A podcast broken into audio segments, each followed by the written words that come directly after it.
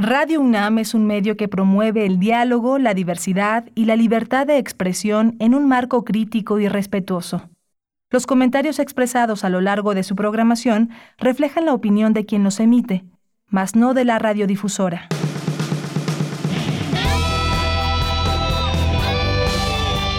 Prisma RU.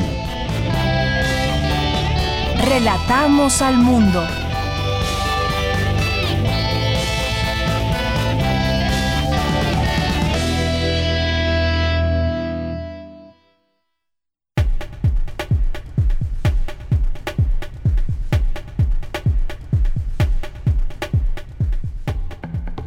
Muy buenas tardes. Gracias por acompañarnos en este martes 14 de abril del año 2020.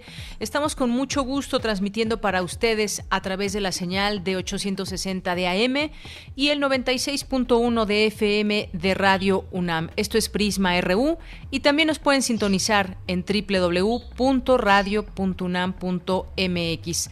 Saludos a todas las personas que en este momento ya están en esta sintonía. Yo soy de Yanira Morán, a nombre de todo el equipo que forma parte de Prisma RU. Le doy la bienvenida y ojalá que nos pueda acompañar a lo largo de estas dos horas donde tenemos mucha información para ustedes.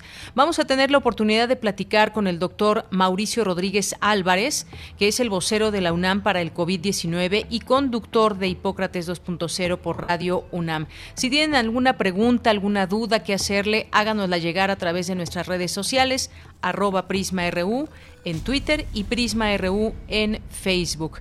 Vamos a hablar con él sobre los últimos días, lo que ha pasado en esta fase 2, ya encaminándonos hacia una fase 3. Vamos a tenerlo en un momento más y vamos a platicar también, ligado a este tema, al doctor Rolando Cordera Campos, que es coordinador del Programa Universitario de Estudios del Desarrollo y profesor emérito de la UNAM, porque ha propuesto, junto con un grupo de personas, un acuerdo nacional para salvar la economía. ¿De qué se trata este acuerdo? ¿Qué características debe de tener? ¿Quiénes deben participar en él? Y si de esta manera es posible salir de esta crisis en la que ya estamos sumergidos y que se avecinan también números muy duros en este sentido. Vamos a tener también eh, una conversación con el maestro Rubén Ruiz Guerra, que es maestro en Historia de América y director del Centro de Investigaciones sobre América Latina y el Caribe qué está pasando en América Latina, cuál es el panorama general de la pandemia de este lado del mundo, qué se ha podido aprender eh, de esta pandemia que llegó primero a Europa que a América Latina, cómo lo estamos enfrentando. Vamos a platicar con él de ello, así que será también una conversación muy interesante. Vamos a tener también ya en nuestra segunda hora una plática con el maestro Emilio Daniel Cunjama, que es doctor en criminología y política criminal por el Instituto Nacional de Ciencias Penales, el INACIPE. Se han incrementado los delitos durante la pandemia. Eh, algunos como el fraude, por ejemplo, la falsificación de productos, el robo a casa habitación y la cibercriminalidad. Él nos va a platicar de este tema y cómo podemos eh, defendernos ante esta situación. Vamos a tener hoy que es martes también a los poetas errantes, como cada semana tendremos también literatura con Alejandro Toledo en su sección a la orilla de la tarde. Vamos a tener también cultura con Tamara, que nos va a platicar de la obra en línea Edipo, nadie es ateo. Esto es parte de lo que tendremos hoy aquí en Prisma RU. Ojalá que nos puedan acompañar, que puedan participar con nosotros. Nos es muy importante también que nos hagan llegar sus comentarios, sus dudas, sus preguntas. Y gracias de nuevo por la confianza a este espacio universitario. Desde aquí, relatamos al mundo. Relatamos al mundo. Relatamos al mundo.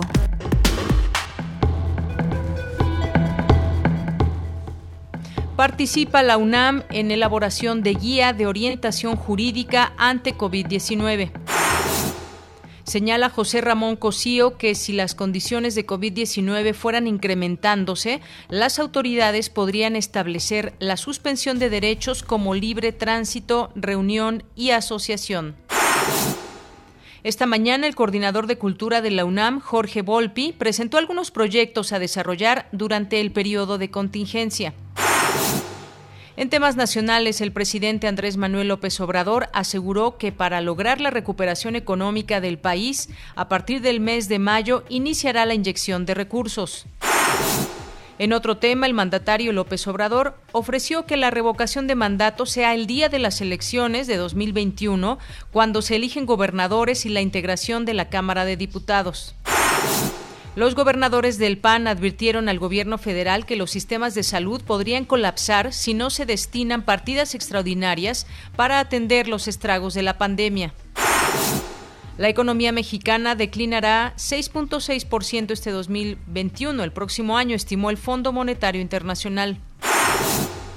México tiene apenas tres medidas de apoyo económico a la población para hacer frente a COVID-19, por lo que ocupa el lugar 58 entre 95 países analizados por el Banco Mundial.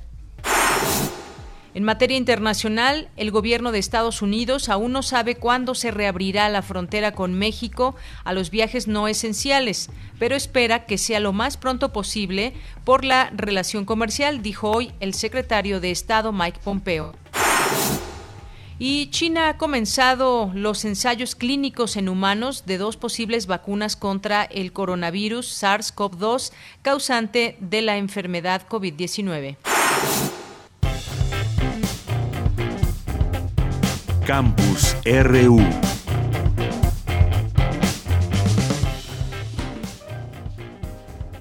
Bien, pues empezamos este campus universitario con un mensaje del rector a toda la comunidad universitaria. Lo leo, le doy lectura, dice lo siguiente, universitarias y universitarios, ayer cumplimos tres semanas que desde que acordamos el paro presencial de nuestras actividades académicas y culturales. En algunos de nuestros planteles, el inicio del distanciamiento social alcanza ya casi cuatro semanas. Durante este periodo, la UNAM ha hecho lo que le corresponde. Con un enorme entusiasmo y con gran profesionalismo ha puesto el conocimiento y su inteligencia colectiva al servicio de México. Grupos de investigadores trabajan en la implementación de la prueba para la detección del virus SARS-CoV-2 y forman a otros académicos para ampliar nuestras capacidades de diagnóstico. Otros más se esfuerzan para detectar el coronavirus entre la población universitaria. Se han elaborado medios de transporte para las muestras biológicas del virus, los cuales han sido entregados a distintas instituciones del sector salud. Se ha llevado a cabo un censo de capacidades de infraestructura y se han enfocado esfuerzos al diseño de insumos y ventiladores. La organización académica ha explorado también las consecuencias que el aislamiento está provocando ya en nuestra sociedad y aquellas que irremediablemente se manifestarán cuando la emergencia haya sido levantada. Asimismo, nuestros académicos se han enfocado a conocer y prever los efectos que dicho aislamiento acarreará en el medio ambiente o en la salud mental de las personas. Hemos conjuntado esfuerzos y capacidades con otras universidades para hacer propuestas desde el punto de vista académico ante la crisis económica y social que enfrentamos y se han generado distintos modelos matemáticos que permiten predecir hasta donde sea posible, hasta donde es posible, el comportamiento de las curvas de infección de esta pandemia se ha alcanzado un crecimiento exponencial en la educación a distancia. Contamos con más de 16.000 aulas virtuales y todos los recursos educativos que tenemos han sido puestos a disposición de todas y todos los universitarios. La UNAM no se detiene. Yo los invito que, a que en estas semanas por delante redoblemos el ímpetu de nuestro trabajo. Al personal académico le pido que busque el contacto con sus alumnas y alumnos y al estudiantado a establecer, si no lo han hecho ya, contacto con sus docentes a fin de continuar con los contenidos de su plan de estudios desde sus hogares, apoyándose en nuestros numerosos y variados recursos digitales. Particularmente quiero agradecerle al personal administrativo la solidaridad que ha demostrado con la universidad y con el país. Vienen semanas muy difíciles. Por la salud y la seguridad de todas y todos, mantengámonos aislados y acatemos las medidas pertinentes para controlar esta epidemia. Le seguiremos informando oportunamente a través de nuestros medios de comunicación y plataformas digitales de la evolución del quehacer universitario y de las determinaciones que habremos de tomar en relación con el ciclo escolar y los calendarios correspondientes. Por mi raza hablará el espíritu, firma el doctor Enrique Graue Vigers, rector de la UNAM. Bien, pues este es el comunicado que se da a conocer el día de hoy. Vámonos ahora al reporte de lo que ha sucedido en las últimas horas en cifras que han dado a conocer las instancias y las autoridades federales. Ahora a cargo de mi compañera Cristina Godínez esta información. Cristina, buenas tardes, adelante. Hola, ¿qué tal, Deyanira? Un saludo para ti para el auditorio de Prisma RU. En el panorama internacional sobre la pandemia, 1.773.084 personas han resultado positivas al COVID-19 y la tasa de letalidad es de 6.3%. Europa concentra el mayor número de casos acumulados. En México, de acuerdo con el reporte de la Secretaría de Salud, tenemos 5.014 positivos, 9.341 sospechosos, 23.040 negativos y 332 personas fallecidas. La Ciudad de México ocupa el primer lugar con 1.437 personas contagiadas. El subsecretario de Prevención y Promoción de la Salud, Hugo López Gatel, al participar en la conferencia de prensa matutina, informó que cerca del 40% de las personas que han resultado positivas de COVID-19 ya se recuperaron. Y tenemos cerca del 40% de personas que se han recuperado porque afortunadamente 8 de cada 10 personas con COVID tienen una enfermedad que se limita espontáneamente, se cura porque el sistema inmune, el sistema de defensas del organismo, eh, elimina al virus del cuerpo en un periodo hasta de 14 días y deja eh, a la persona sin secuelas, sin daños. En las personas que tienen enfermedad grave, desde luego como existe un daño pulmonar muy importante, pueden tardar meses en recuperarse. Aseguró que la fase 3 es inevitable. La epidemia no se va a parar, lo hemos dicho muy claramente, no se va a parar, es imposible detener súbitamente una epidemia con eh, un virus tan transmisible como es el virus SARS-CoV-2. Lo que sí se puede hacer es más lenta la transmisión y el propósito fundamental es que cuando entremos en la fase 3, que está muy próxima, entonces tengamos una menor cantidad de casos diarios, sobre todo de las personas que requieren tratamiento hospitalizado y entonces podamos darles atención a todos y todas. En su momento, esta contribución a la reducción de los contagios se apreciará de acuerdo a qué tan intensamente se cumplieron las medidas de mitigación, las medidas de aislamiento, las medidas de sana distancia. En tanto, el presidente Andrés Manuel López Obrador señaló que se pasó la prueba de Semana Santa y nos preparamos para el momento más difícil de la pandemia. Que no nos rebase, que no nos eh, sature la emergencia, que no rebase la capacidad que se tiene en hospitales, camas, ventiladores, médicos especialistas, que podamos atender a todos, curar a todos, salvar vidas.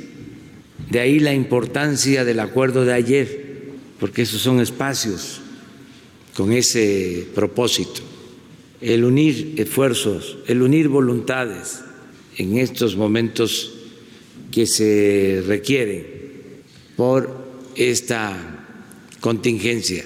López Obrador dijo que se alista el plan de recuperación económica en donde se fortalecerá la capacidad de consumo de la población más vulnerable. Y ya una vez que se resuelva lo de la epidemia, que lo vamos a enfrentar, vamos a iniciar con la recuperación económica.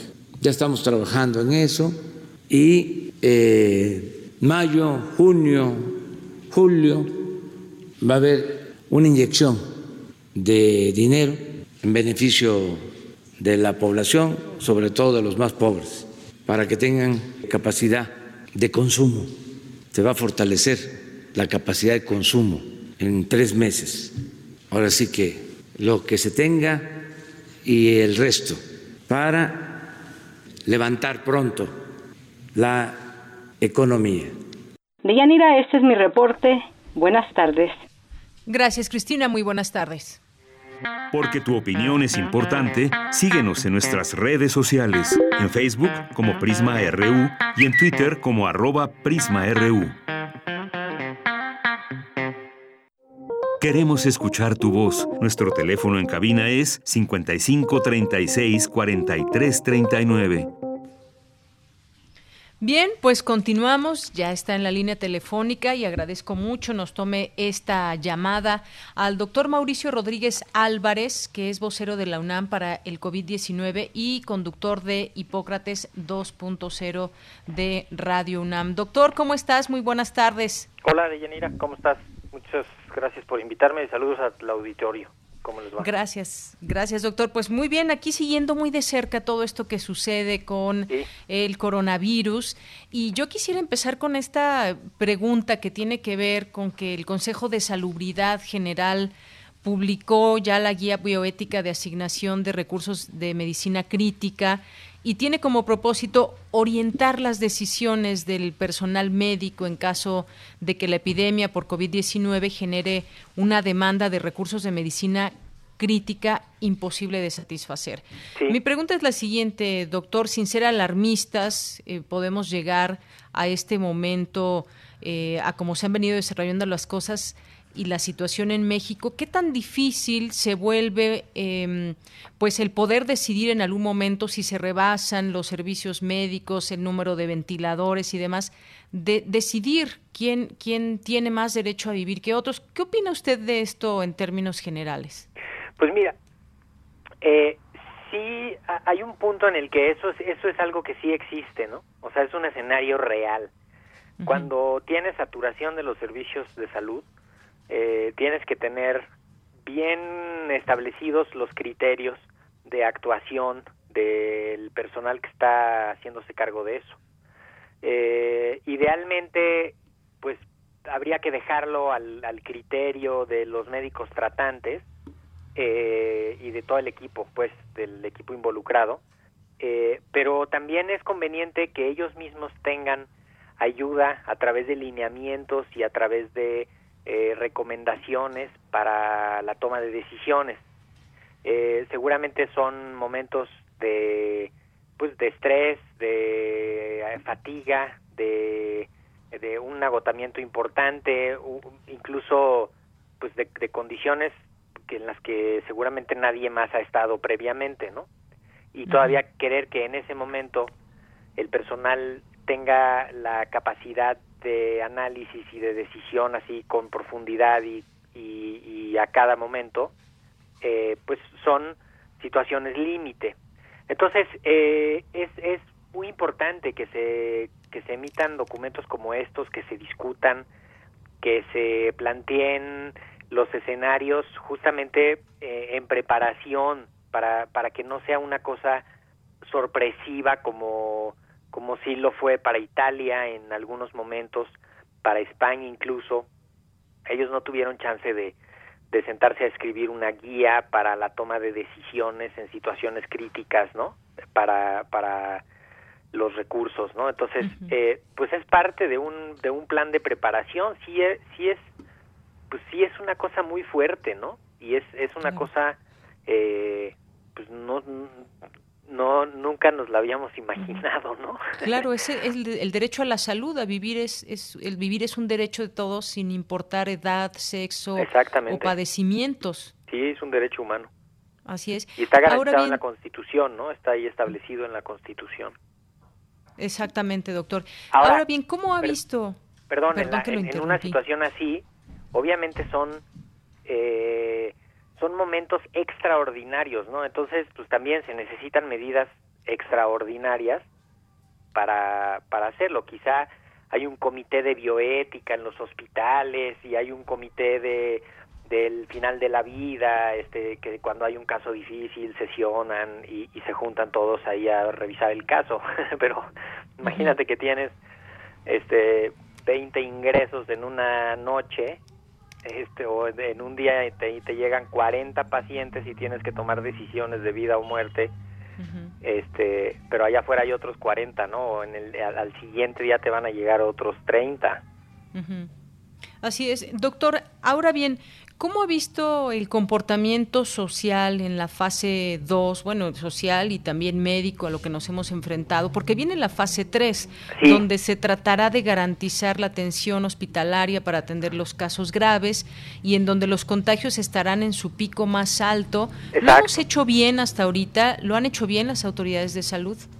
Pues mira, las autoridades han ido haciendo su parte a nivel institucional. Es un es un sistema fragmentado, entonces pues vemos eh, atinos y desatinos a, todos los niveles, ¿no? Eh, que ya juntos, pues a veces se ven mucho o, o cuando cuando están bien no sabemos a quién decirle bien, ¿no? Porque unas cosas las tiene que hacer el IMSS a nivel nacional, otras las tiene que hacer el IMSS a nivel estatal, otras las tiene que hacer el ISTE a nivel nacional, otras las tiene que hacer el ISTE, otras las tienen que hacer los los los servicios de salud de los estados. Entonces, hay unos hay una cantidad de, de instituciones que intervienen en la ejecución del plan que, que hace difícil un poco eh, pues como atinar exactamente a quién a quién le corresponde qué cosa, pero todo está bien establecido. Hay unos planes institucionales que se están ejecutando. Hay una estrategia que se está ejecutando, cosa que está muy bien, eh, porque algunos países ni siquiera tuvieron chance de implementar una estrategia, ¿no? Pareciera que Estados Unidos no tiene estrategia, ¿no? De, de cómo va la epidemia y, y, la cantidad de muertos y casos nuevos. Entonces, hay un componente de gobierno institucional que ahí se está desarrollando y que está desde enero eh, en marcha. Y hay un componente social al que le hemos pedido que redoble esfuerzos en las últimas tres semanas, ¿no? Que, que es esta etapa 2 en la que ya el, uno de los actores centrales es la sociedad y entonces ahí nos damos cuenta de pues de unas fortalezas y unas debilidades, ¿no? Este nos dicen que se redujo alrededor del 70% la movilidad general, ¿no? Este lo, lo que se alcanza a medir cuando menos en la ciudad. Eh, cerraron las playas para la Semana Santa, algo que parecía inaudito, ¿no? Algo que inimaginable. Y, eh, pero también vemos el mercado de la viga lleno, vemos algunos mercados funcionando, vemos algunos comercios todavía convocando gente, vemos, eh, entonces, pues yo creo que hay una respuesta mixta, mayoritariamente en favor de la medida y en favor de la protección, eh, pero todavía hay unos ajustes finos que se tienen que hacer en, en los siguientes días porque no hay que olvidar que los contagios ocurren un día y los casos ocurren 14 días después. Entonces, los casos que estamos viendo ahorita, que ayer nos dijeron que son que cinco mil, ¿no? O algo así. Este, esos casos se contagiaron hace 14 días, en los últimos 14 días. Entonces, siempre vamos viendo un poquito por atrás la epidemia. Y entonces tenemos que eh, estar conscientes de que las medidas que estamos aplicando ahorita son para que a finales de abril veamos algún resultado y algún impacto. Entonces, eh, yo creo que en términos generales es un balance positivo, ha habido muy buena respuesta de los medios, de los informadores, de los de la ciudadanía en general, eh, y ya lo que queda son como estos ajustes finos que pues hay que ir hay que ir haciendo. Somos un país muy heterogéneo, este eh, hay algunos que ya llevan en sus casas cinco semanas, ¿no? Este y hay algunos que todavía no pueden ni siquiera pensar en irse a sus casas, ¿no? Entonces, pues también eso eso nos va a pesar mientras la mayoría esté en su casa la mayoría respete y la mayoría haga el distanciamiento y la mayoría eche a andar todo eso, pues vamos a ver buenos resultados. ¿no? Así es. Bueno, pues sí, superamos ya las 300 muertes y 5.014 casos. 5.014 casos ayer, ¿no? Que si los convertimos a los casos del modelo Centinela, pues son 40.000, ¿no? Entonces, pues hay 40.000, ha habido 40.000 casos, algunos ya se curaron, algunos ya ¿no? Este, pero pues eso es muchísimo.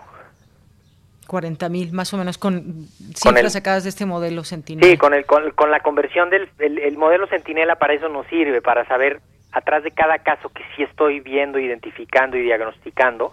¿Cuántos más hay atrás? ¿Cuántos más hay en la comunidad que no necesariamente están muy enfermos o que ni siquiera van a los servicios o que pero que ahí están? O que ni siquiera se enteraron, ¿no? que, ni siquiera se enteraron, pero que sí pudieron ser contagiosos, ¿no? Entonces, tener una idea y en vez de decir, si, a ti te dicen, mira, ahorita hay cinco mil, pues no es lo mismo que te digan, mira, ahorita hay cuarenta mil, ¿no? Y entonces ahí ya te mides el riesgo de manera distinta. Y también lo que estamos viendo pues ya es un avance diferenciado de la epidemia en las ciudades y en los estados, ¿no? O sea, Tijuana ya está full, ¿no? Sus, los tres hospitales más importantes de Tijuana ya están este repletos. Aquí en la Ciudad de México están llenándose ya, los hospitales ya se están llenando y, y seguramente que en, pues, en otras ciudades no. Entonces hay que ir siguiéndole de manera local, porque igualmente de manera local se van a ir desescalando las medidas, ¿no? Claro, en cada estado vamos a tener situaciones quizás diferentes. Ahora, doctor, yo te preguntaría, en Europa los confinamientos han sido muy duros, en el sentido de que son vigilados y a la gente se le imponen multas si sale como si nada por la calle, si no es exclusivamente para algo necesario, incluso aquí en algunos países de, de Latinoamérica. Aquí en México deberíamos optar por eso, las autoridades de salud han dejado esa parte a la autoridad federal. Eh, ¿Tú qué opinas sobre esto? Pues mira, eh, hay, yo creo que hay algunos indicadores que, que te pueden ayudar a, tomar esas medidas, ¿no? eh, esto de movilidad, ir monitoreando la movilidad, ir monitoreando las actividades, ir cerrando algunas actividades y, y ver qué, cómo va resultando. Eso es importante. En, en, en Francia, en Italia, en España, eh, las medidas drásticas que tomaron, un poco también fue producto de que, de que las implementaron tarde, entonces tuvieron que meterlas muy a la fuerza. O sea, Italia se esperó a frenar sus, sus actividades cuando tenía 800 muertos, ¿no? Entonces, pues claro que cuando les dicen quédense, pues tiene que salir con una medida mucho más fuerte a decir quédense, porque si no, porque ya están implementando el distanciamiento social como en una etapa 2 avanzada. México mandó a las casas, a las escuelas desde, desde el 23 de marzo, muy con mucha anticipación, ¿no? Y ha ido dando chance de que poco a poco la gente se vaya metiendo. Y, y sí es cierto que cada día se nota un poco más esto del distanciamiento social y de que hay menos gente eh, en las calles y en las en los en los lugares no entonces si no se descarta que, que pudiera ser necesario. Digo vimos eh, eh, ahora el fin de semana fotos de de miembros de las fuerzas armadas en las playas diciéndole a los bañistas a ver sáquense no entonces yo creo que sí, hay algunas situaciones que representen especial riesgo, en las que sí se van a tomar intervenciones más fuertes eh, para, para hacerlo. Es un país muy grande, muy diverso, y, y también la implementación de medidas así de drásticas, pues implica una coordinación y, y, y a veces simplemente por el asunto territorial no alcanzaría, ¿no? La, la, la cantidad de, imagínate cuántas miembros de las fuerzas públicas necesitarías para estar patrullando y todo, pues no, seguramente que no. No nos daríamos abasto. sí, esas fotos que, que vimos de Acapulco en Semana Santa vacías, bueno, hasta el agua del mar cambió el color. Todo, el planeta nos lo está agradeciendo. En India hay una ciudad en la que hacía como 40 años no veían la cordillera de los Himalaya y ahorita la están viendo porque se frenaron todos los coches y se redujo la contaminación industrial y entonces se, limpió el ambiente, ¿no? Y lo mismo que desde Londres se veía la Torre Eiffel, por ejemplo. Increíble. Eso, algunos efectos positivos tenía que, dejar. tenía que tener este macro confinamiento. Doctor, ya casi me estoy despidiendo, tenemos muy poco tiempo, pero yo quisiera despedirme con esta última pregunta. ¿Cuáles son las maneras más comunes de contagiarnos en, en la calle? Salir a la calle ya es un riesgo, pero ¿dónde estamos en más peligro? Porque yo soy, he de decirlo, de las personas que tiene que salir con un perro por las mañanas y me encuentro mucha gente. Mucha gente que está trabajando, pero también mucha gente que está caminando, quizás trasladándose a su trabajo, a compras y demás. Pues mira, hay, una, hay, hay un fenómeno que, que hay que aprender a, incorporar ya en nuestra vida cotidiana, que es el de la administración del riesgo. Como este caso que tú dices, yo pues sí, puedo estar encerrada, pero no me salvo de tener que salir tres veces al día a pasear a mi perro, ¿no? Entonces, ¿qué haces ahí en ese momento? Pues administras el riesgo. Administrar el riesgo quiere decir estar muy atento a tratar de minimizar las situaciones de riesgo en alguna actividad específica. Entonces, si ya tienes que salir, eh, en tu caso a pasear el perro, pues justo que no haya más gente, tratar de no estar cerca de la otra gente, no tocar superficies de uso común, eh, barandales, puertas, manijas de las puertas, ¿no? Tratar de, de no tocar nada de eso eh, y no estar cerca de alguien, por supuesto de alguien que estuviera enfermo, pero pues, no estar cerca de ninguna otra persona eh, y bajar pues justamente a lo necesario, que el perro camine un poco, que pasee un poco, que haga sus necesidades. Digo, por poner un ejemplo, doctor, porque también en el, mercado... Pero imagínate que tengo que ir y usar el transporte público, pues entonces, como de estos tips de, pues no agarro el barandal, no me agarro del tubo, eh, no trato de no sentarme en el sillón, de, de no agarrar la orilla de los sillones, de no agarrar el botón, de no agarrar, ¿no? O sea, de no tocar nada. Si puedo ya me pongo un cubrebocas, sobre todo en las zonas más en las zonas más este concurridas. Si estoy enfermo no salgo para no contagiar a otros y al llegar a casa me lavo las manos pues, con agua y con jabón hasta las muñecas si quieres.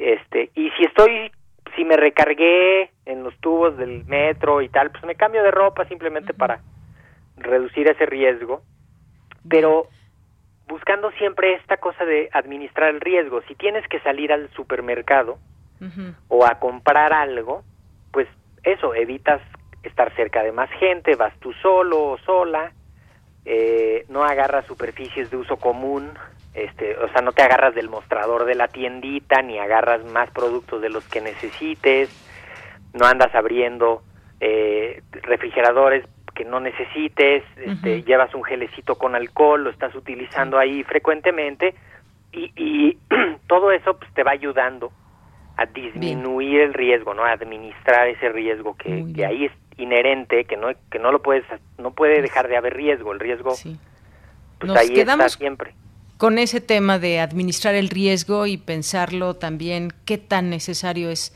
salir o no a la calle. Doctor, muchísimas gracias como siempre por estar con nosotros aquí en Prisma RU. No, hombre, a la orden y pues felicidades por su trabajo porque pues gracias a ustedes la gente se entera de muchas cosas y es indispensable estar comunicados en este momento con todos, así que aquí está la puerta abierta.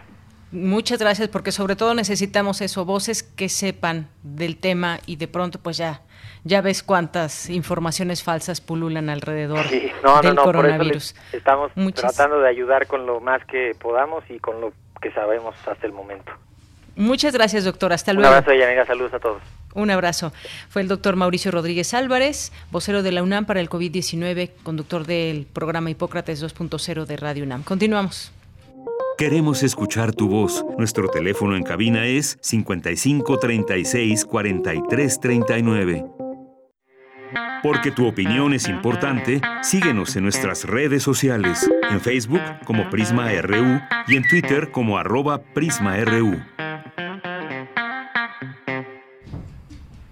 Pasemos ahora a un tema también muy, muy interesante que está ligado al coronavirus y la economía. Eh, ya tengo la línea telefónica al doctor Rolando Cordera Campos, que es coordinador del Programa Universitario de Estudios del Desarrollo y profesor emérito de la UNAM. Doctor, le saludo con muchísimo gusto. Muy buenas tardes. Buenas tardes, Ruth. Eh, eh, espero que esté bien. Soy de Yanira, doctor. Ah, de Yanira. ¿Qué tal? ¿Cómo está? Muy bien, muchos saludos. Con, creo que Ruth, ¿no? sí, sí, sí, nuestra coordinadora de entrevistas. Ah, sí, doctor, pues la situación se está deteriorando con rapidez en el tema económico y usted ha hablado junto con un grupo de personas de construir un amplio acuerdo nacional donde participen quienes, el gobierno, los empresarios, los trabajadores, además el Congreso de la Unión. Eh, platíqueme cómo debe ser este acuerdo, qué se debe determinar en él, pero sobre todo, cómo lograrlo, doctor. Bueno, mira, Yanira, eh, eh, en realidad eh, yo no tengo una, una receta, ¿no? O sea, un, forma, un formato ya acabado de cómo debería ser eh, este acuerdo. Lo que lo que yo hago junto con pues bastantes eh, colegas, no solo economistas, sino en general pues académicos, universitarios, investigadores, pues es por un lado darme cuenta de, como tú dices, de la gravedad de la situación económico social de nuestro país desde antes de, de que irrumpiera la pandemia, pero desde luego ahora, eh, debido a, a lo que tenemos que hacer para enfrentar la pandemia, lo que tiene costos inmediatos y muy fuertes sobre la actividad económica y la existencia de, de, lo, de muchos, de millones de mexicanos. Frente a esto, decimos hay que actuar y hay que actuar pronto. eh, hay que actuar, ¿por qué? Porque estamos corriendo el peligro de que, eh, por ejemplo, con el encierro, con el aislamiento este, voluntario, con el distanciamiento social, como le queramos llamar, Sí. pues muchas actividades económicas que, emplean gente, que emplean trabajadores y que generan ingresos que luego circulan por el por el aparato económico eh, van a suspenderse por razones de seguridad eh, sanitaria, ¿no? Obligados por la circunstancia. Nadie eh, lo hace a gusto, pero está claro, está claro para el mundo que tenemos que hacer. Bien, Pero esto va no- a producir sí. mucho desempleo y mucha Y caída en la viendo. actividad económica en general. Esto puede eh, dar lugar entonces ya no solo a una situación, digamos, eh, trágica o dramática de en lo que se refiere a la salud de los mexicanos, sino a su en lo que tiene que ver con su nivel de vida, con su bienestar o su o su seguridad eh, social y, y llevarlos a unos momentos que no sabemos cuánto durarían de inseguridad y malestar sociales. La gente que, que pierda su empleo, pues se mantendrá un rato si es que está asegurado dentro del seguro social, pero si no encuentra nuevos empleos, eh, tendrá que dejar el seguro social y esto lo volverá vulnerable y al, al mantenerse eh, o alargarse su situación de desempleado, pues lo volverá pobre, ¿no? Bien, doctor. y entonces eh, hay que actuar, hay que act- eso necesita muchos recursos. Por ejemplo, tenemos que asegurar que en su mayor parte las actividades que suspenden, que se suspenden por razones eh, sanitarias, no desempleen a la gente, sino simplemente hagan, abran un paréntesis con pagándoles todo el salario o por lo menos una parte para que cuando volvamos a, algún tipo de, de normalidad, ya no sé realmente si llamarla así, este, la actividad se, se recupere de inmediato doctor, y no vayamos a caer en una recesión larga para la que no estamos los mexicanos preparados porque, por ejemplo, para empezar, no tenemos seguro de desempleo. ¿no? Exacto. Doctor, Bueno, pero entonces hay que mantener el empleo, aunque esté en suspenso, y mantener los salarios, aunque no sean completos. Sí, Bueno, doctor, eso usted, lo pueden hacer algunas empresas por un rato. usted pero dice que no hay recetas. No lo pueden hacer porque, como se dice, pues viven al día, ¿no? Viven del flujo de caja. Viven de que usted, de que tú, Yanira y yo compremos, ¿no? Eh, paguemos, compremos comida, compremos eh, eh, cosas. Claro, eh, o doctor. contratemos servicios. No sé si me Eh, escuché. Los fontaneros, los electricistas, plomeros, choferes, mensajeros, todos ellos viven, casi todos podemos decir que da- por sus niveles bajos de ingreso no tienen gran capacidad de ahorro y entonces viven al día, viven de lo que de lo que logran en esta actividad económica, en este intercambio económico. Doctor, yo quisiera preguntarle, no sé si ¿Eh? me escuche, doctor, bien, de aquel lado. Eh, quisiera preguntarle, me viene a la mente, usted dice no hay recetas para esto, pero alguien tiene que llamar a este acuerdo nacional, ahí está esta mm, propuesta que ustedes hacen, pero me viene a la mente un acuerdo, el pacto económico como aquel de Miguel de la Madrid, que es la última experiencia que tuvimos de la firma de un gran pacto, líderes políticos, empresarios, sindicatos, el famoso pacto de estabilidad. ¿Algo así se está pensando eh, Bueno, desde yo, ese punto yo de vista? pensaría así, pero, pero aprendiendo de la experiencia aquella. Eh, muchos, eh, muchas gentes, trabajadores, empresarios, no se sintieron bien representados en aquellos pactos porque aquellos pactos pues recogían la experiencia, digamos, corporativa mexicana, que se había vuelto pues al mismo tiempo muy concentrada en, eh, la, en el caso del Estado, en la presidencia de la República y en el caso de la empresa, pues en las cúpulas empresariales. Entonces aquí tendríamos que pensar en mecanismos que abrieran la posibilidad de una mayor representatividad, tanto para la empresa como para la sociedad civil, el grueso de la cual pues son somos trabajadores, ¿no? Muy bien, doctor. Por eso yo le pondría mucha importancia a la participación activa de eh, del Congreso de la Unión, tanto del Senado como de la Cámara de Diputados participando, convocando, promoviendo participación y diálogo, que eso es lo que no, no hemos tenido, sobre todo en materia económica y social. Para darte un ejemplo, el, el Seguro Popular lo desaparecimos y los, lo dijimos que lo sustituiríamos con el INSABI, pero no hubo realmente un debate, no hubo una discusión, mucho menos un diagnóstico de cuán mal o cuán bien estaba el Seguro Popular y cómo lo íbamos a ir sustituyendo para no afectar a pues a, los actores principales que son los mexicanos que, que viven bueno que, reciben el, el servicio de, de la salud no bien doctor por último por último quisiera preguntarle algo. No hemos intercambiado puntos de vista hagámoslo en una arena digamos en un en unos foros que yo esperaría fueran convocados por el presidente de la República, porque yo creo que es parte de sus obligaciones y porque además este presidente pues goza de una gran legitimidad y de una aprobación muy grande de parte de la ciudadanía, ¿no? Bien, doctor, mi última pregunta. ¿Qué opina usted sobre la pertinencia del artículo 29 constitucional para una situación de emergencia como la que estamos viviendo, que dice que en casos de invasión, perturbación grave a la paz pública o de cualquier otro que ponga a la sociedad en grave peligro o conflicto, solamente el presidente de México, con la aprobación del Congreso de la Unión, eh, cuando aquel no estuviera reunido, podrá restringir o suspender en todo eh, el país o en lugar determinado el ejercicio de los derechos y las garantías que fuesen obstáculo para hacer frente rápida y fácilmente a la situación.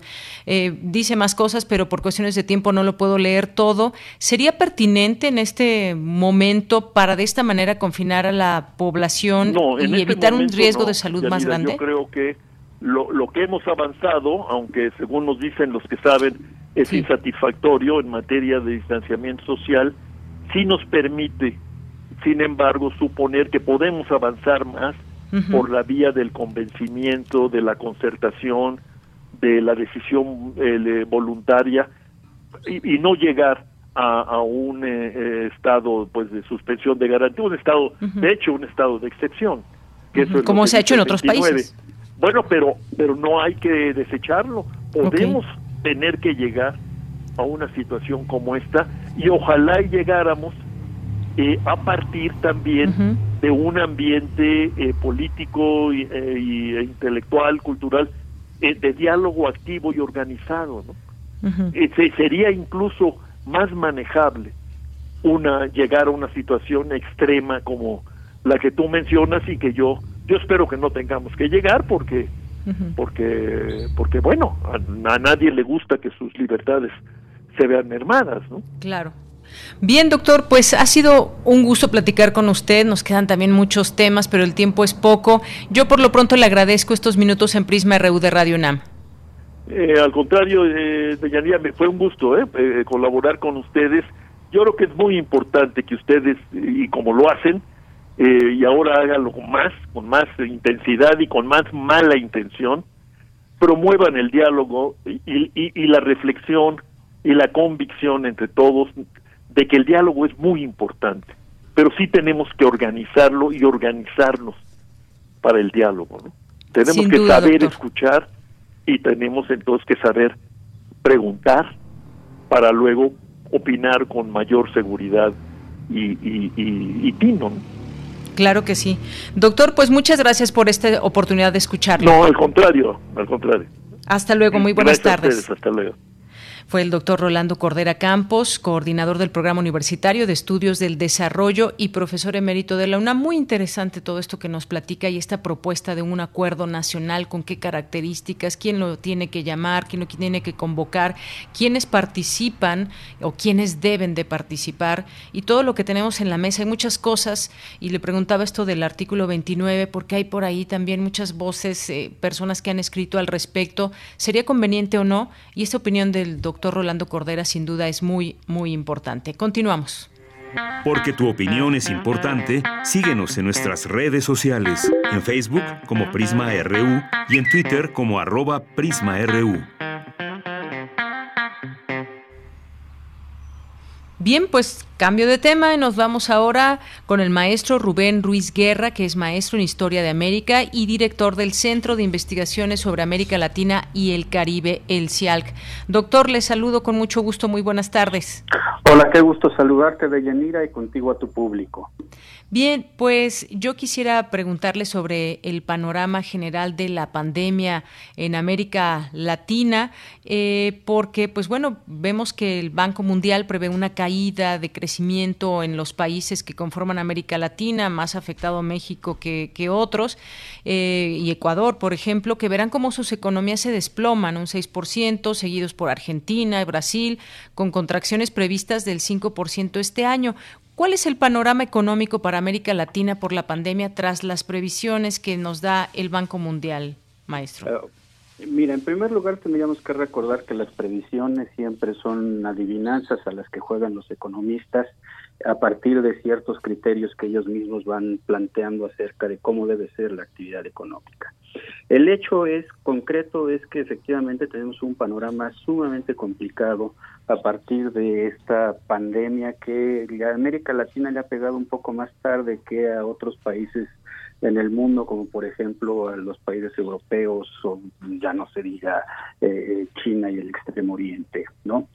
Pero tendríamos que recordar también que eh, una pandemia como esta incide en un tema muy, muy importante, que es el de las desigualdades que existen entre las diferentes sociedades y aún al interior de las diferentes sociedades. Y en el caso latinoamericano tendríamos que recordar que somos una sociedad que, aunque en algunos casos pueda tener muchos recursos, en general es una sociedad muy desigual. Entonces los impactos van a ser eh, diferenciados, van a ser eh, muy, muy fuertes y también la manera de leerlos pues, van a ser eh, muy distintas. Tendríamos que recordar que el Banco Mundial, ya como lo dijiste, ha puesto un escenario verdaderamente terrorífico de, para el caso mexicano, un descenso del Producto Interno Bruto del 6%, igual que en el caso ecuatoriano. Para que lo midamos más o menos, para que tengamos una referencia de lo que esto significa, tendríamos que recordar la crisis de 1995 en México con el gobierno de Ernesto Cedillo, ¿no? Para saber el tamaño de la de la crisis que esto significaría si fuera realidad este descenso del producto interno bruto. Hay otras maneras de leerlo. La Comisión Económica para América Latina de la, de la ONU eh, vaticina descensos bastante menores, sin embargo, son descensos y son preocupantes.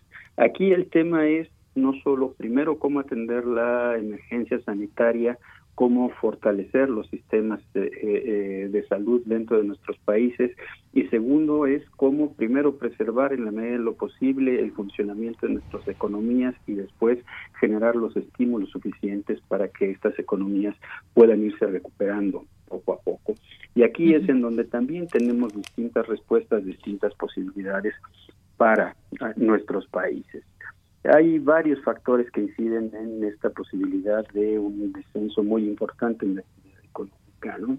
El hecho mismo de que una de las medidas más importantes que se está tomando es el, eh, este, el eh, recluirse en los espacios privados que está de alguna manera afectando, de una manera muy importante afectando la actividad económica, pues está golpeando todos los aparatos productivos. Pero no solo es golpear el aparato productivo, es eh, golpear el ingreso de las personas, es golpear la salud mental de las personas, en fin, hay muchos elementos más. Esto es alimentado, por supuesto, por lo que vendrá después. Ahorita estamos muy ocupados en responder a la pandemia ¿Qué es lo que viene después? El tratar de reactivar la vida económica y ahí es en donde vamos a encontrar muy, muy serios problemas, puesto que nuestras economías en general, las economías en el mundo, las sociedades en el mundo no estaban preparadas, no tenían una idea ni medianamente lejana de lo que pudiera significar una, una pandemia de esta magnitud. Así es, eh, maestro. Los gobiernos de América Latina y el Caribe enfrentan el enorme desafío primero de proteger vidas y al mismo tiempo de limitar los impactos económicos que requerirá en cada caso, en cada país, eh, políticas dirigidas. Ya tenemos unas en México, otras que se toman en los distintos países. Eh, ¿Por qué afecta más, o estas previsiones que usted dice pueden caer en adivinanzas? Eh, ¿Se prevé menos impacto para Colombia, para Bolivia? ¿Por qué México se le sitúa en este punto tan fuerte de seis puntos por encima de Chile, por ejemplo, decía yo, Bolivia, Colombia? Eh, sí, en el caso de las previsiones del Banco Mundial, el caso mexicano junto con el ecuatoriano son los más altos, el 6% de disminución del, Producto Interno Bruto en el año. Eh, hay varias razones. Una de las primeras y que ya hemos notado de una manera muy clara es el la disminución del precio del petróleo. En realidad el precio del petróleo mexicano en este momento está realmente muy, muy bajo se acaba de llegar a un acuerdo en la Organización de Países Productores de Petróleo y eh, con sus agregados, entre los cuales está México, de disminuir la producción y esto se espera que de alguna manera restablezca un nivel de precios más o menos razonable. Sin embargo, entre que se llega a eso, pues la disminución de los ingresos por el petróleo serán sumamente importantes. Hay otros elementos. México es un país que ya tiene un nivel de desarrollo económico en el cual se han, eh, digámoslo así, desarrollado, se han hecho uh, algunos eh, intentos importantes en términos de industrialización.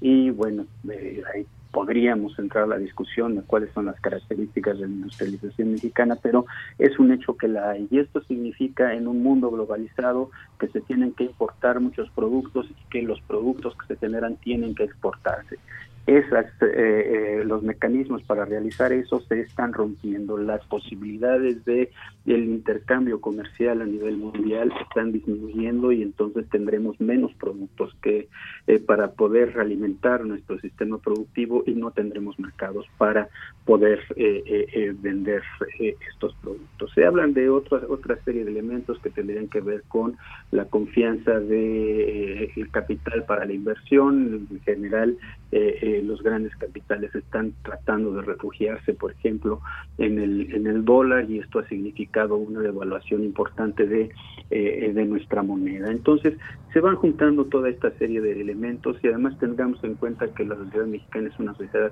muy, muy grande. Somos más de 110 millones de mexicanos en este país y esto también implica retos verdaderamente enormes para poder atender todas las necesidades sociales que se van desarrollando. Así es. Y también otra cosa, maestro, ha sido una inercia, parece eh, ser, compararnos con Europa, Europa y América Latina. ¿Cómo actuó Europa? ¿Cómo está actuando América Latina en función de que acá, allá llegó antes el coronavirus y tuvimos, dicen, la oportunidad de ver cómo se comportaba la situación de contagios y cómo se va desenvolviendo el problema? ¿Cómo le ha parecido que se ha desenvuelto el, pues, el desempeño de los gobernantes? de cada país, cada uno tiene sus propias características. ¿Qué le ha parecido pues la manera en cómo han enfrentado esta situación? Bueno, quiero insistir eh, primero, quiero insistir en la diferencia entre los tipos de sociedad. No podemos comparar las sociedades europeas con las sociedades latinoamericanas por varias razones, empezando porque en estas sociedades tienen eh, un nivel eh, económico muchísimo más alto que el que tenemos nosotros y también hay una serie de instituciones, digamos, para atender temas sociales que están mucho más, mucho mejor desarrollados que los que se tienen en América Latina en general. Entonces ese es un elemento que tenemos que tener en cuenta como muy eh, eh, como muy, muy importante. Un poco, una buena parte de los gobiernos latinoamericanos ha procurado seguir el camino de lo que se ha hecho en Europa. Por ejemplo, este asunto de el distanciamiento social, ha habido países latinoamericanos en donde se ha llegado a imponer de una manera verdaderamente férrea, un poco recordando lo que estaba comentando el doctor Cordera hace unos minutos. ¿no? Eh, por ejemplo, en el caso del Perú, el ejército patrulla las calles, los hombres pueden salir un, tres días a la semana salteados, las mujeres pueden salir tres días a la semana salteados, los domingos nadie puede salir y el ejército detiene y ponen multas a aquellos que están circulando cuando no deben hacerlo. Digamos, ha llegado a ese nivel de, restricción, digamos, en, en, el movimiento, por ejemplo, en el, en, el Perú. Hay otros países que han establecido también esta cuestión del distanciamiento, del aislamiento de las personas, con mayores o menores resultados. A mí me parece que teníamos que poner más énfasis más que en las posibilidades de este tipo de medidas, en cuál es el resultado en términos de muertes reales, ¿no? Y ahí es, eh, y esto creo que tiene que ver con cómo han funcionado los medios masivos ya en, de muchos años para acá, cómo nos hemos sensibilizado a la, muerte de los seres humanos. Y yo creo que ahí es en donde tendríamos que ver con más cuidado cuál es el movimiento de esto. Y tendríamos que señalar que en ese caso en los países latinoamericanos los sistemas de salud en realidad están muy, muy por debajo de los estándares que todos quisiéramos. Ha habido un caso bastante exitoso, que es el caso chileno. Todavía no alcanzo a entender las razones por las que ha funcionado así, pero que ha sido muy exitoso en términos de su eh, eh, promedio, de, digamos, de la cantidad de muertes en función de la cantidad de, eh, de casos que han detectado. Ha habido muy pocas muertes en función de los casos detectados. Pero en, en, en general, las medidas que se están tomando en América Latina alguna en la mayor parte de los países que han seguido los, planteamientos europeos, aún ya en términos, por ejemplo, en el caso de El Salvador, de ir tomando medidas para ir intentando rescatar la planta productiva y la economía de la población, o se acaban de aprobar en el Ecuador una medida, bueno, se está proponiendo en el Ecuador una medida que busca recabar dinero para poder financiar a la planta productiva. Todavía no sabemos los resultados que esto eh, que esto va a tener. Lo que sí es un hecho es que eh, vamos a tener mucho trabajo para poder restablecer una situación, digamos, de cierta estabilidad y tranquilidad. Bien, maestro, pues le agradezco mucho estos minutos aquí en Prisma RU de Radio UNAM.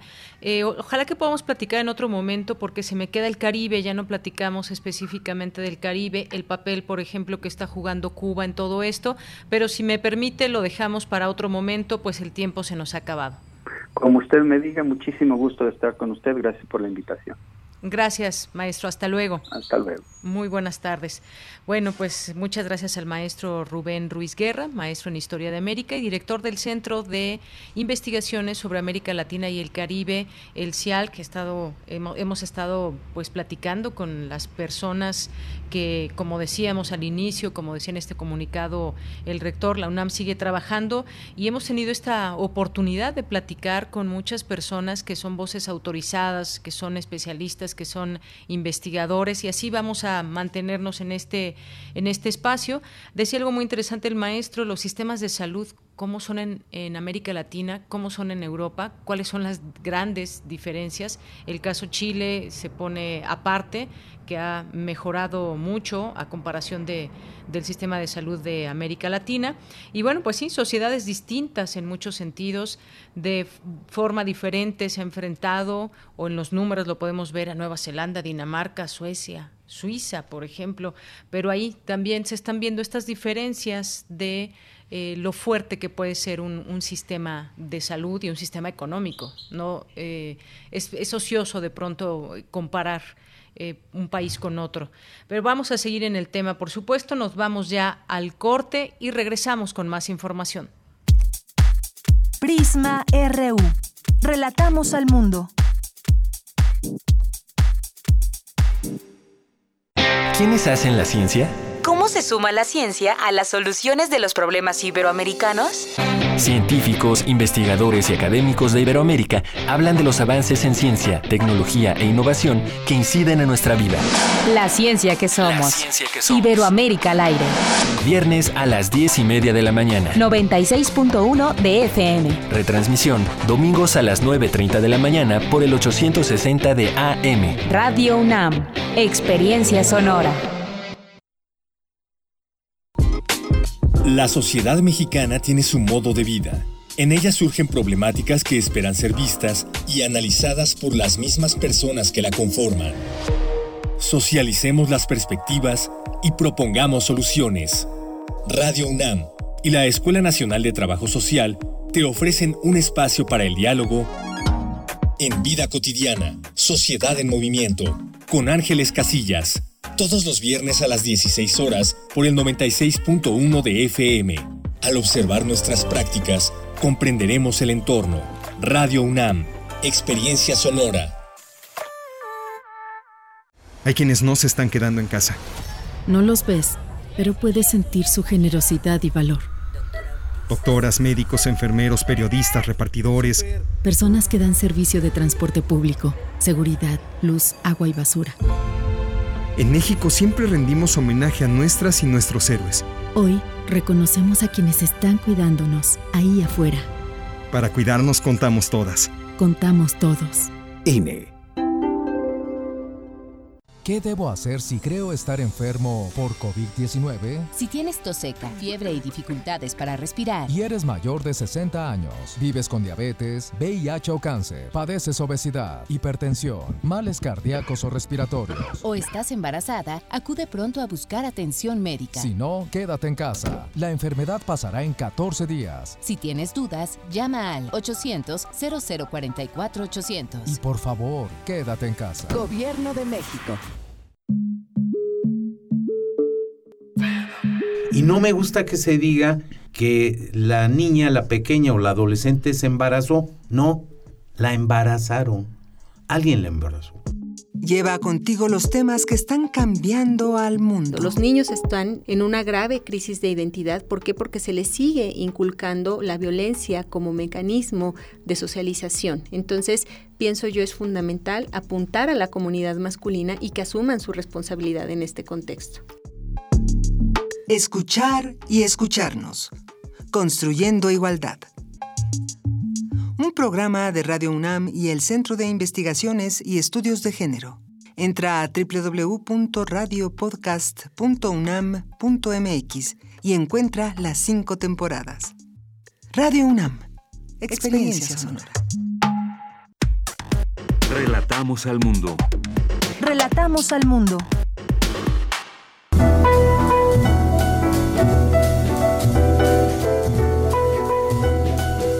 Comunidad resiliente.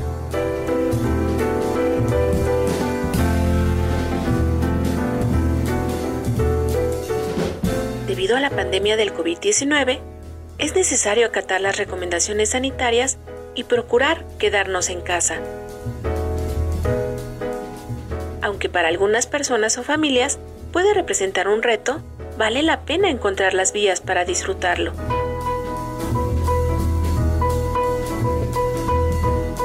Esto me hace recordar una frase de Shakespeare,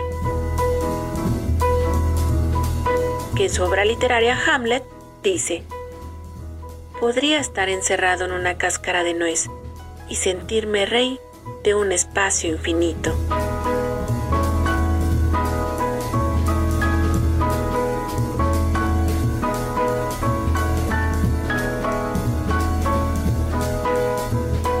Doctora Carla Salazar Serna.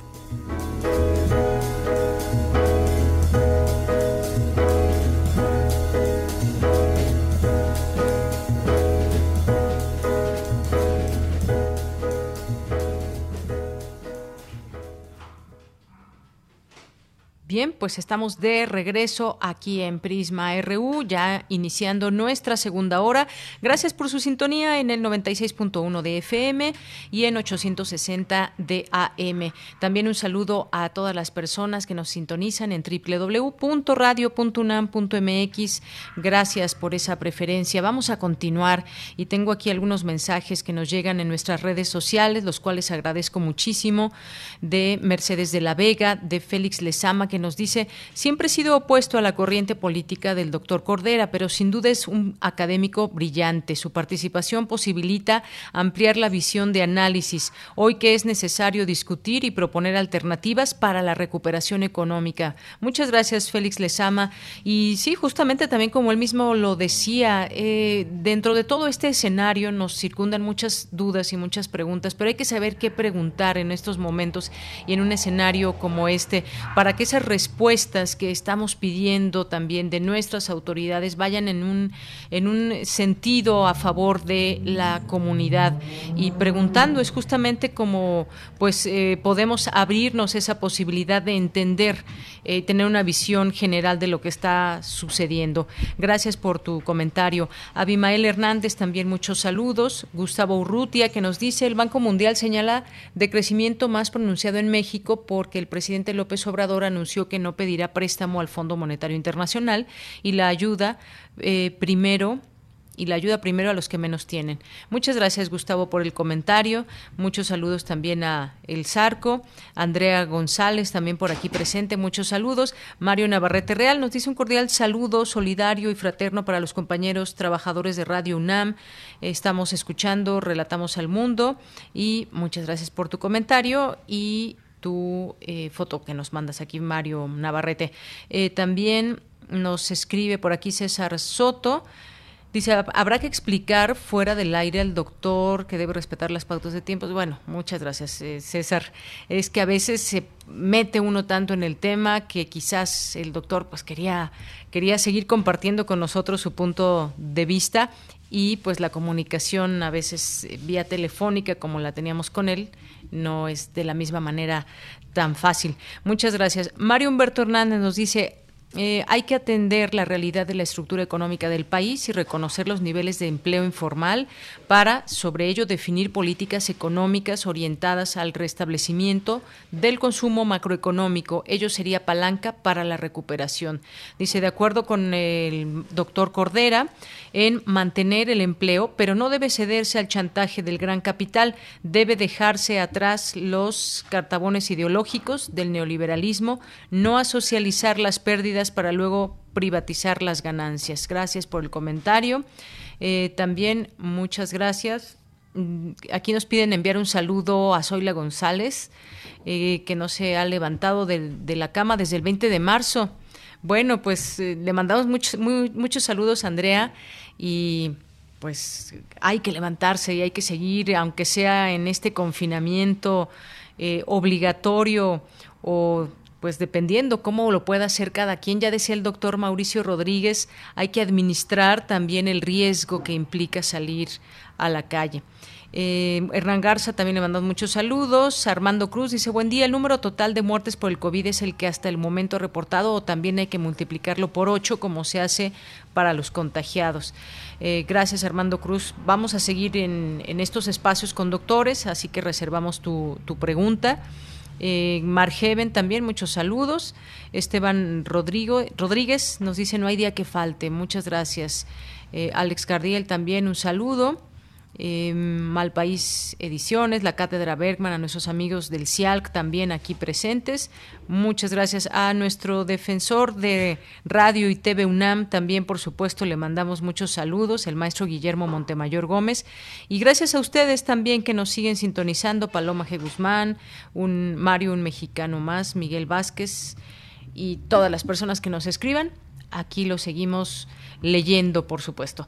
Bien, vámonos ahora a la información de mi compañera Dulce García. Participa la UNAM en la elaboración de una guía de orientación jurídica ante la contingencia. Adelante, Dulce. Nos vamos con Dulce. Nos vamos con Vicky, con Vicky. Eh, ya tiene información, hubo una conversación por la mañana de Cultura UNAM y nos tiene toda esta información. ¿Qué tal, Vicky? Muy buenas tardes.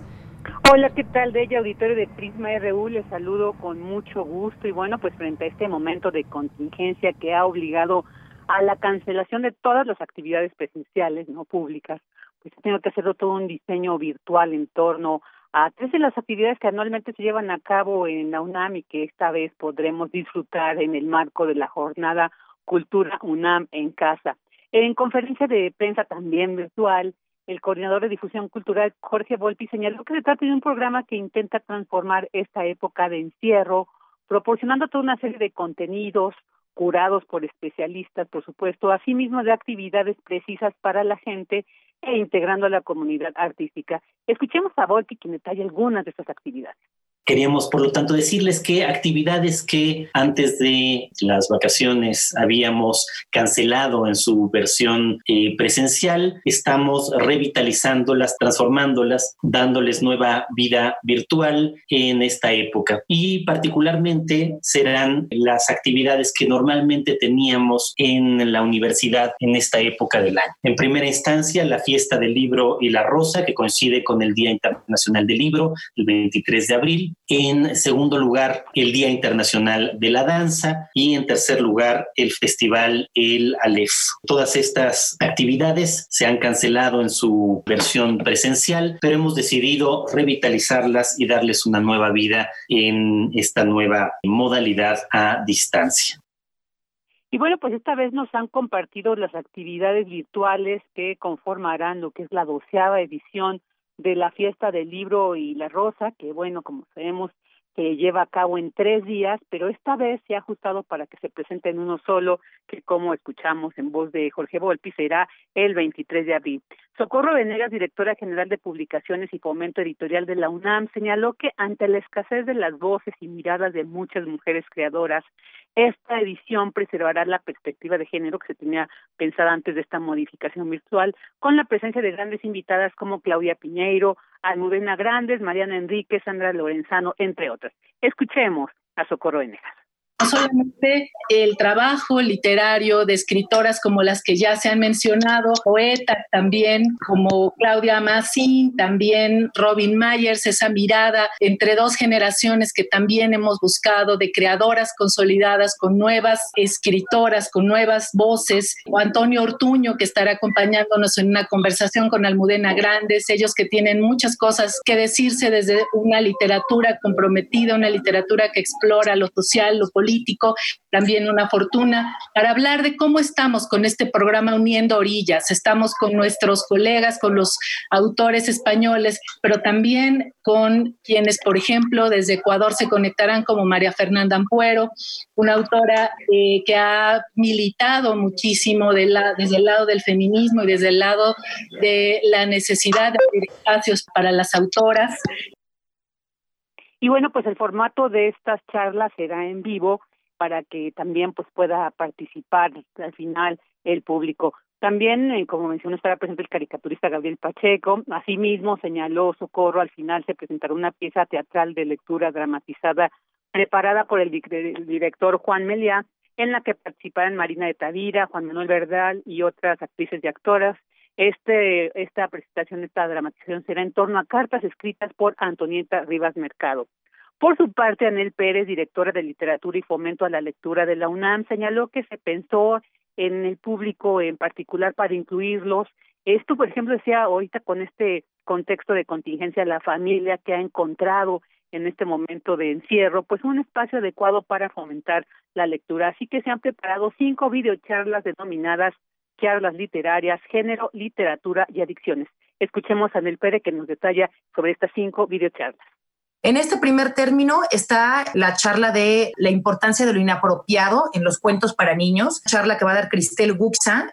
Después, como cuatro días antes de la fiesta del libro y las rosas, el Día Internacional de la Marihuana, y ahora estamos con toda esta polémica en, en, torno, vamos a hablar vía Eduardo Limón, que ha adecuado para nosotros una charla muy interesante que habla sobre la literatura de ficción y de no ficción en el marco de la legalización de la marihuana, pero también de la presencia de la marihuana en diferentes novelas y diferentes cuentos también literarios. En el tema de género, vamos a tener dos charlas muy interesantes. Una se llama Lecturas y Lectoras en la Red. Es una videocharla de libros B4 tipos, que sí se llama la colectiva, de seis mujeres que van a hablar de cómo el cuerpo femenino está en el centro de la escritura y la lectura femenina y me parece que va a estar muy apropiado para leer ahora. Y seguido también después de otra charla que abarca desde el mismo punto, leer poesía en entornos digitales. Tres mujeres encuentran en la poesía una manera de representar su feminidad en términos digitales. Y bueno, también señaló que ante la importancia del tema de la lectura y la cultura como un derecho, se tendrán videocharlas en lenguajes de señas mexicanas. También habrá una conversación virtual con autores de Colombia, Perú y México, como Mario Mendoza, María Andrade, Camila Sosa, Karina Pecher, entre otros, que hablarán sobre el tema de los libros que cambiaron nuestra vida. También habrá una participación de chicas y chicos de servicio social que estarán presentando Isla de Lectura Post para Todos, que después se subirá a Facebook, y también se tendrán videos de narración oral y escénica, donde se congregarán a los narradores orales que participan eh, habitualmente en el programa de Tejedores de Historias. Por su parte, Rosa Beltrán, titular de la Casa Universitaria del Libro, destacó que ante lo que hemos aprendido de que una forma de sobrevivir en estos confinamientos como el que estamos viviendo es contarnos historias, pues se organizó una serie de participaciones denominadas Historias para Sobrevivir, para lo cual se convocó a 10 autoras quienes a través de un video nos compartirán qué lecturas les han salvado. Escuchemos a Rosa Beltrán.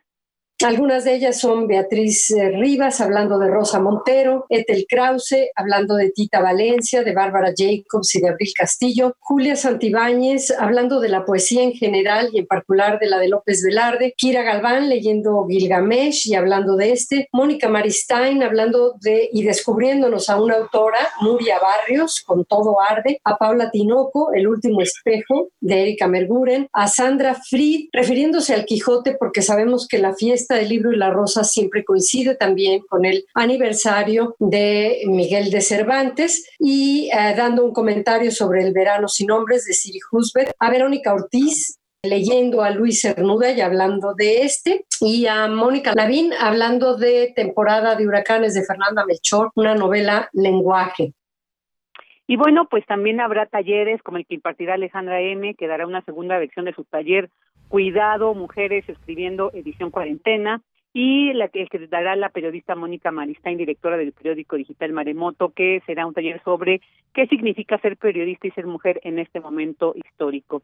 Y bueno, pues todo este contenido será exclusivo, así lo señalaron de esta edición de la Fiesta Libre La Rosa, así que habrá que aprovechar de ella. Eh, también habrá descuentos de un 30%. Eh, recordemos que parte de las actividades de esta de esta fiesta Libre La Rosa es la venta también de libros. Bueno, esta vez no se podrá hacer, pero a través de en línea se podrá hacer esto y además tendrán 30% descuento a los libros editados por la UNAM y también pues se espera poder ampliar este descuento a las ediciones externas. Así que este 23 de abril desde las 10 de la mañana hasta las 11 de la noche podemos disfrutar esta versión digital pues de esta doceava edición de la fiesta del libro y la rosa. Este es mi reporte de ello. Muchísimas gracias por el mismo, Vicky. Pues ahí todas las actividades que vienen y que debemos ser, por supuesto, participantes de ellas. Gracias, Vicky. Buenas tardes. Gracias a ti. Buenas tardes. Bien, vamos a ahora a continuar con Cindy Pérez Ramírez. Advierte José Ramón Cosío que si las condiciones de COVID-19 incrementan, las autoridades podrían establecer la suspensión de algunos derechos como el libre tránsito, reunión y asociación. Cindy. Auditorio de Prisma RU de Yanira, muy buenas tardes. Durante la conferencia virtual Coronavirus y Derecho organizada por el Colegio Nacional, el ministro en retiro de la Suprema Corte de Justicia de la Nación, José Ramón Cosío, explicó que las constituciones en el mundo tienen varias herramientas para poder contener estos fenómenos y pandemias, y algunas otras que no la tienen en la Constitución sí permiten en sus leyes lograr estas contenciones. La medida más fuerte que tienen las constituciones en nuestra época es la suspensión de derechos. Significa que diversos órganos tienen la posibilidad de, siguiendo determinados procedimientos, lograr que los derechos humanos que todos gozamos en condiciones ordinarias se nos restrinjan, se nos suspendan durante un tiempo para poder hacer frentina en Italia, en España, por señalar algunos de los más importantes, sus ciudadanos o sus habitantes en general han encontrado fuertes restricciones a su libertad de tránsito.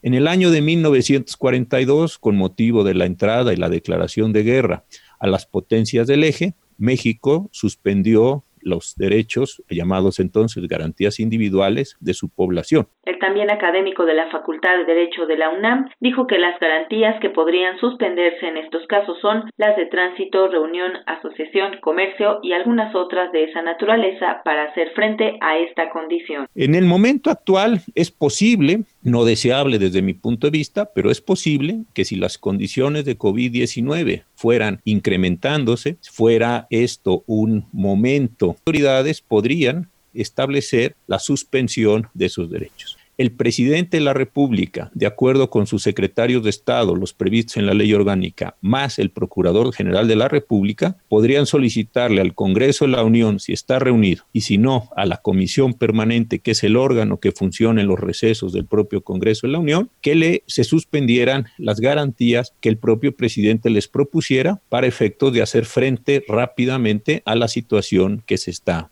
dando. Deyanira cabe recordar que apenas hace unos días el alcalde Pedro Casas emitió un toque de queda en Ciénega de Flores, Nuevo León, por lo cual la Comisión Estatal de Derechos Humanos de Nuevo León emitió una serie de medidas para evitar cualquier restricción o suspensión de garantías que violenten los derechos humanos, puesto que la Federación es el único ente que tiene las capacidades para decretar este tipo de medidas. Hasta aquí la información. Muy buenas tardes. Gracias, Cindy. Muy buenas tardes. Vámonos ahora a las breves internacionales con Ruth Salazar. Internacional RU. México y toda Latinoamérica registrarán en 2020 una aguda caída del Producto Interno Bruto por efecto de las restricciones para contener el COVID-19. En medio de un escenario global con una contracción económica estimada en 3%, estimó este martes el Fondo Monetario Internacional. De acuerdo con los pronósticos, prácticamente todos los países de América Latina entrarán en recesión. Pekín, la capital de China, se ha aislado del mundo exterior con medidas drásticas por temor a un nuevo brote de coronavirus, venido de otras regiones del país asiático la reapertura de algunos comercios o lugares públicos en Austria e Italia y el lento regreso al trabajo de ciertas industrias en España. Después de semanas de confinamiento inyectan esperanza a una Europa paralizada por la pandemia y preocupada por la futura recesión económica luego de que el precandidato presidencial Bernie Sanders diera su apoyo en la carrera por la Casa Blanca a Joe Biden, su antiguo rival por la nominación demócrata, Barack Obama, se sumó públicamente al respaldo. El expresidente aseguró que Biden es capaz de guiar a Estados Unidos en las horas más sombrías. Precisamente en Estados Unidos, las tormentas que causaron al menos 30 muertes en el sureste del país norteamericano y que sumaron otra tragedia a la pandemia del coronavirus, avanzan en las últimas horas hacia el este de la nación, dejando más de un millón de hogares y negocios, además de inundaciones y deslaves billones de langostas en enjambres que podrían tener el tamaño de Moscú recorren gran parte del este de África. Pasan por Somalia, Kenia, Tanzania, Sudán, entre otros países. En Etiopía, por ejemplo, la plaga causó estragos en 200.000 hectáreas de cultivos y sumió a un millón de personas en una crisis alimentaria, alertó hoy la Organización de las Naciones Unidas. Relatamos al mundo. Relatamos al mundo. Bien, continuamos. Ya está en la línea telefónica el maestro Emilio Daniel Cunjama. En Twitter lo encontramos como arroba Daniel Cunjama. En, es eh, maestro en criminología y política criminal por el Instituto Nacional de Ciencias Penales, el INACIPE. Maestro, bienvenido. Muy buenas tardes. Hola, buenas tardes. Un saludo a ti y a todo tu auditorio. Muchas gracias, eh, maestro. Pues los delitos se incrementan durante la pandemia, como el fraude, la falsificación de productos, el robo a casa habitación, la cibercriminalidad y algunos otros bajan. Y dentro de todo esto podríamos comparar qué está sucediendo en Europa, qué sucede en América Latina. ¿Cómo nos puede introducir este tema de la criminalidad en tiempos de COVID-19, maestro? Pues mira, eh, naturalmente, pues la vida social tiene pues transformaciones por las medidas sanitarias que se están llevando a cabo pues en todo el mundo. Y pues eh, naturalmente cuando cambia ese tipo de patrones pues también la criminalidad cambia la criminalidad se adapta a pues a las nuevas formas de convivencia. Por supuesto existen eh, pues se cierran otras para para las mismas actividades que tradicionalmente se, se realizaban no pues es eh, eh, obvio que cuando hay menos gente en la calle pues los delitos que tienen que ver con robo a transeúnte este con robo de vehículo con violencia pues prácticamente disminuyen pero pues aumentan. Otros delitos que están propios de esta dinámica como el robo de vehículo pero sin violencia ahora los vehículos pues, están más tiempo parados en sus casas. El robo a casa habitación pero con violencia porque ahora ya están más tiempo en las casas. El fraude ahora pues con el uso o el fortalecimiento del uso de eh, la web para poder hacer transacciones financieras compras y así pues también aumentan los delitos informáticos eh, la violencia doméstica también está incrementando, es decir, una serie de, situaciones pues, propias y naturales de, la adaptación que tiene la criminalidad y la delincuencia a estos tiempos, ¿no? Eh, así como la persona que vende tacos de canasta, que, que viene, viene, pues tiene la necesidad de salir este eh, para pues poder conseguir dinero pues también las personas que se dedican específicamente a la, a, la, delincuencia pues necesitan salir a trabajar verdad entonces pues lo que tenemos que hacer nosotros es fortalecer los sistemas de prevención. El gobierno de la Ciudad de México pues está llevando también a cabo ciertas acciones pues para poder prevenir este tipo de, de situaciones. Sin embargo pues es natural que sigan que sigan ocurriendo no Así es, maestro. Estaba yo leyendo aquí algunos datos interesantes de la agencia de noticias AFP y decía, eh, por ejemplo, que en Europa los delincuentes buscan cómo beneficiarse de la pandemia eh, con, por ejemplo, se propaga el tráfico de mascarillas, vacunas falsas, estafas a ancianos y abusos en Internet eh, a niños confinados. cambia un poco en América Latina porque el virus disminuye la criminalidad, pero por ahora, porque después pueden venir estados eh, difíciles a enfrentar con la delincuencia. Se habla, por ejemplo, en Salvador, el número de homicidios se redujo casi a la mitad entre febrero y marzo. Eh, su vecina Honduras también registró una disminución por los asesinatos en las últimas semanas, y así como Colombia y el estado más poblado de nuestro país, que es el Estado de México. Pues sí, pues cada, cada país, cada territorio, de marcación territorial, pues tiene sus propias particularidades, no solamente en los aspectos culturales y en la fenomenología de la delincuencia, sino también en la forma que ha atacado, digamos, el COVID y la forma en la que las medidas que se han tomado eh, específicamente por los gobiernos locales. Entonces esto pues modifica la, la dinámica, ¿no? Países como Honduras, El Salvador, tienen uno de los índices de homicidio doloso más altos de América Latina, pues evidentemente pues por, por el tipo de, de asesinato que tiene que ver o que está relacionado con las pandillas, este con la Mara este 3, etcétera, entonces pues también su actividad disminuye, ¿no? Eh, aquí habría que ver, por ejemplo, en el caso de México, una vez pasado, digamos, este estos tiempos y que el Secretariado Ejecutivo del Sistema Nacional de Seguridad Pública nos reporte nuevos datos, habrá que ver cuánto incrementó, por ejemplo, el feminicidio, ¿no? O eh, ya también el homicidio doloso que se encuentra relacionado con la delincuencia organizada, porque también es un hecho que a pesar de las medidas sanitarias, hay mucha gente en la calle todavía y la actividad del narcomenudeo y la actividad de, eh, digamos, la recuperación o el robo, digamos, de, de plazas de venta de droga, pues eso no para, eso continúa. Al contrario, o sea, la, la gente que protege territorios está mucho más alerta porque pues, sabe que es un momento en el cual te podría bajar la guardia y en ese sentido poder eh, recuperar espacios, ¿no? Claro, y hemos visto eh, también algunos saqueos a tiendas departamentales, ha pasado aquí en México, por ejemplo, más allá del hambre, pues eh, la criminalidad ha aprovechado estos momentos. Sí, eso le he llamado yo delitos emergentes que se eh, que ocurran en estados este, precisamente de emergencia como es el que tenemos hoy o el de los desastres naturales, ¿no? En huracanes y así, pues que se presta para la conglomeración de gente y poder eh, asaltar prácticamente un establecimiento que no necesariamente tiene que ver con artículos de primera necesidad, ¿no? Sabemos eh, que se están metiendo a los Electra, los Coppel y van sacando televisiones, etcétera, ¿no? Y que además están utilizando las redes sociales para convocar.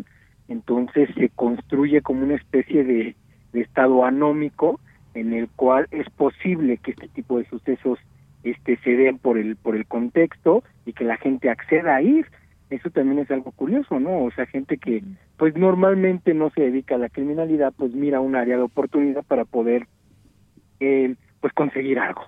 Conseguir algo y hace caso a los llamados eh, por WhatsApp o por Facebook y este y se están eh, pues juntando para poder hacer esto. También vemos por ejemplo gente que está eh, vendiendo servicios de, de limpieza, de sanitización y pues pues realmente están asaltando, ¿no? O personas que están eh, vendiendo pruebas COVID en donde pues evidentemente pues eso no es posible y entonces pues son son delitos que están emergiendo eh, a la luz de esta situación y que es cierto también que ahora que termine el cerco sanitario, las medidas sanitarias, pues también tenemos un impacto en la economía. Y ahora si hay la posibilidad de entrar a esta tercera fase y se prolonga el encierro, pues es, es complicado para las economías. Y bueno, también si bien es cierto la pobreza no está relacionada directamente con la criminalidad, también es cierto que el desempleo eh, abre también posibilidades para eh, fortalecer la criminalidad, ¿no? Así es, maestro. Pues cada, cada lugar, cada continente, incluso cada país tiene sus propias características. Otro dato, por ejemplo, está en ciudades como Chicago, una de las más violentas de Estados Unidos, las detenciones por drogas bajaron un 42%, por ejemplo. Aquí hemos visto, eh, pues también por esta pandemia de coronavirus en Tamaulipas, eh, el narco salió a repartir despensas a comunidades pobres y esto pues bueno, no salieron a robar, pero salieron a hacerse presentes y estamos más que nunca presentes repartiendo ayuda para la gente. Sí, y es una imagen que tradicionalmente se le ha adjudicado a estos grupos delictivos, ¿no? Y que incluso pues les sirve para legitimar sus actividades en el territorio y generar una base social que les permita tener una protección relativa a estas actividades. por supuesto que es paradójico, pero pues la ayuda humanitaria que hacen eh, pues beneficia a la, a la comunidad y, y este eh, pero pues evidentemente pues también están generando una especie de solidaridad pero pues también que les repercute a ellos en términos de sus actividades no de manera positiva. Entonces este pues sí tenemos ese tipo de situaciones Bien, doctor, eh, pues muchas gracias por estar con nosotros aquí en Prisma RU de Radio UNAM, compartir con nosotros estas reflexiones también en torno a la criminalidad en, en tiempos de coronavirus. Muchas gracias. Hasta luego, un saludo a todos. Muy buenas tardes. Fue el maestro Emilio Daniel Cunjama, eh, maestro en Criminología y Política Criminal por el Instituto Nacional de Ciencias Penales, el INACIPE. Porque tu opinión es importante, síguenos en nuestras redes sociales, en Facebook como Prisma RU y en Twitter como arroba PrismaRU. Prisma RU. Relatamos al mundo. Bien, pues saludo a Arturo León de los Poetas Errantes que ya nos acompaña en este día. Arturo, ¿cómo estás? Buenas tardes, Deyanira. Muy bien. ¿Cómo estás? Muy bien, muchas gracias. Pues platícanos qué vamos a escuchar el día de hoy. Bueno, por este, este aislamiento, este confinamiento que estamos por este COVID-19, imaginamos que muchas personas han de estar preocupadas o estresadas y queremos hacer más llevadero este confinamiento. Es importante en la medida de nuestras posibilidades pues respetar estas medidas que se decretaron. Y eh, ya hace un par de meses habíamos presentado cápsulas con contenido histórico. En esta ocasión eh, les vamos a presentar una que habla sobre un mito prehispánico, eh, en concreto el que da cuenta sobre la creación del hombre. Y bueno, queremos presentarlo de una manera más amena, más divertida y se los presentamos este, en un formato, intentamos presentarlo en un formato más conocido es en formato anime, estas este, animaciones eh, de procedencia japonesa. Vamos a escucharle, Arturo. Poeta soy, errando voy, buscando el sonido que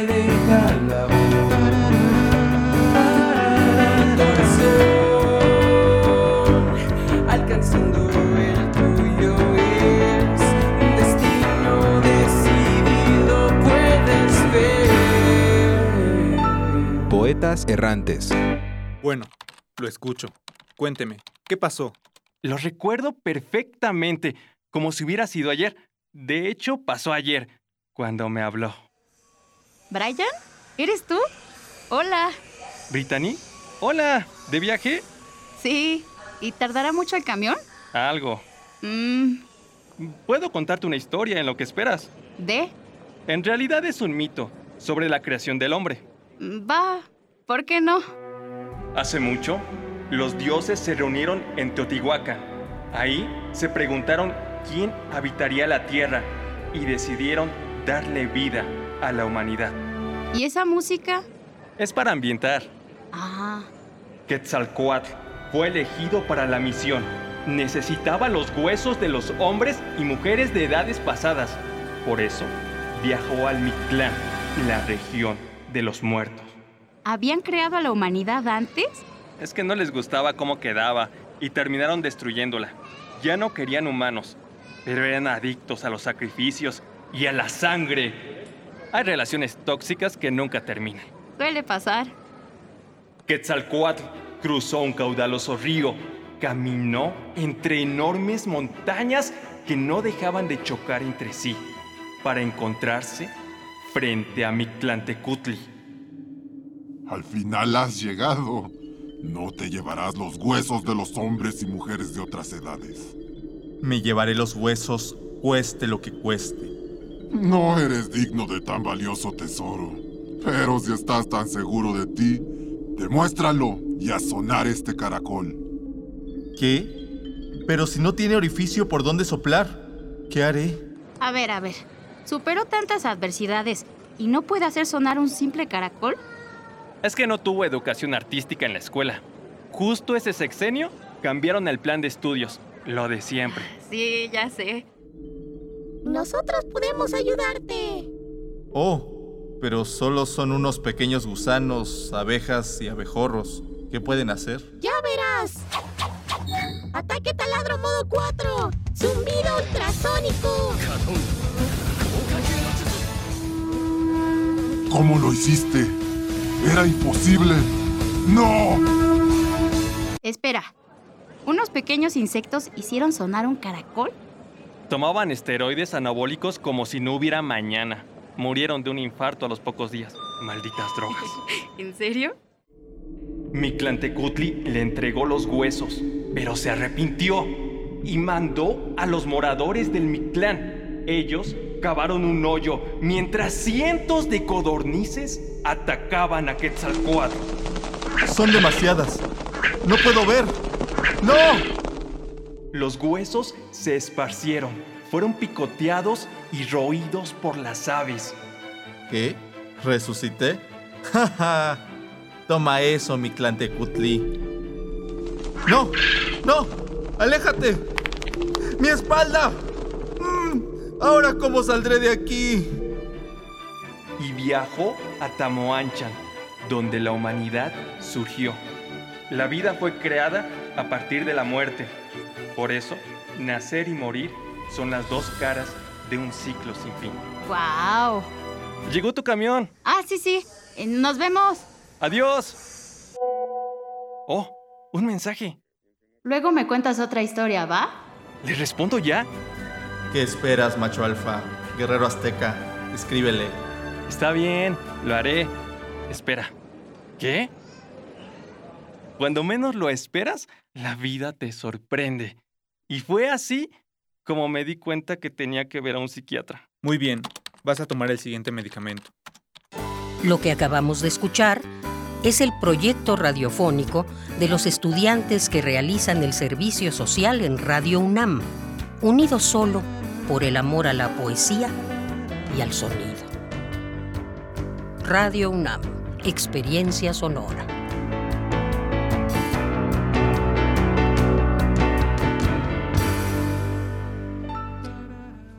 Arturo León, pues ya nos queda muy poco tiempo, así que pues solamente podremos despedirnos y gracias por el trabajo que nos han entregado hoy. Un saludo a todos los poetas errantes. Gracias, Arturo. Gracias, gracias. Gracias a ti. Hasta luego. Un abrazo. Hasta luego. Bien, pues nos vamos ahora. Relatamos al mundo. Relatamos al mundo.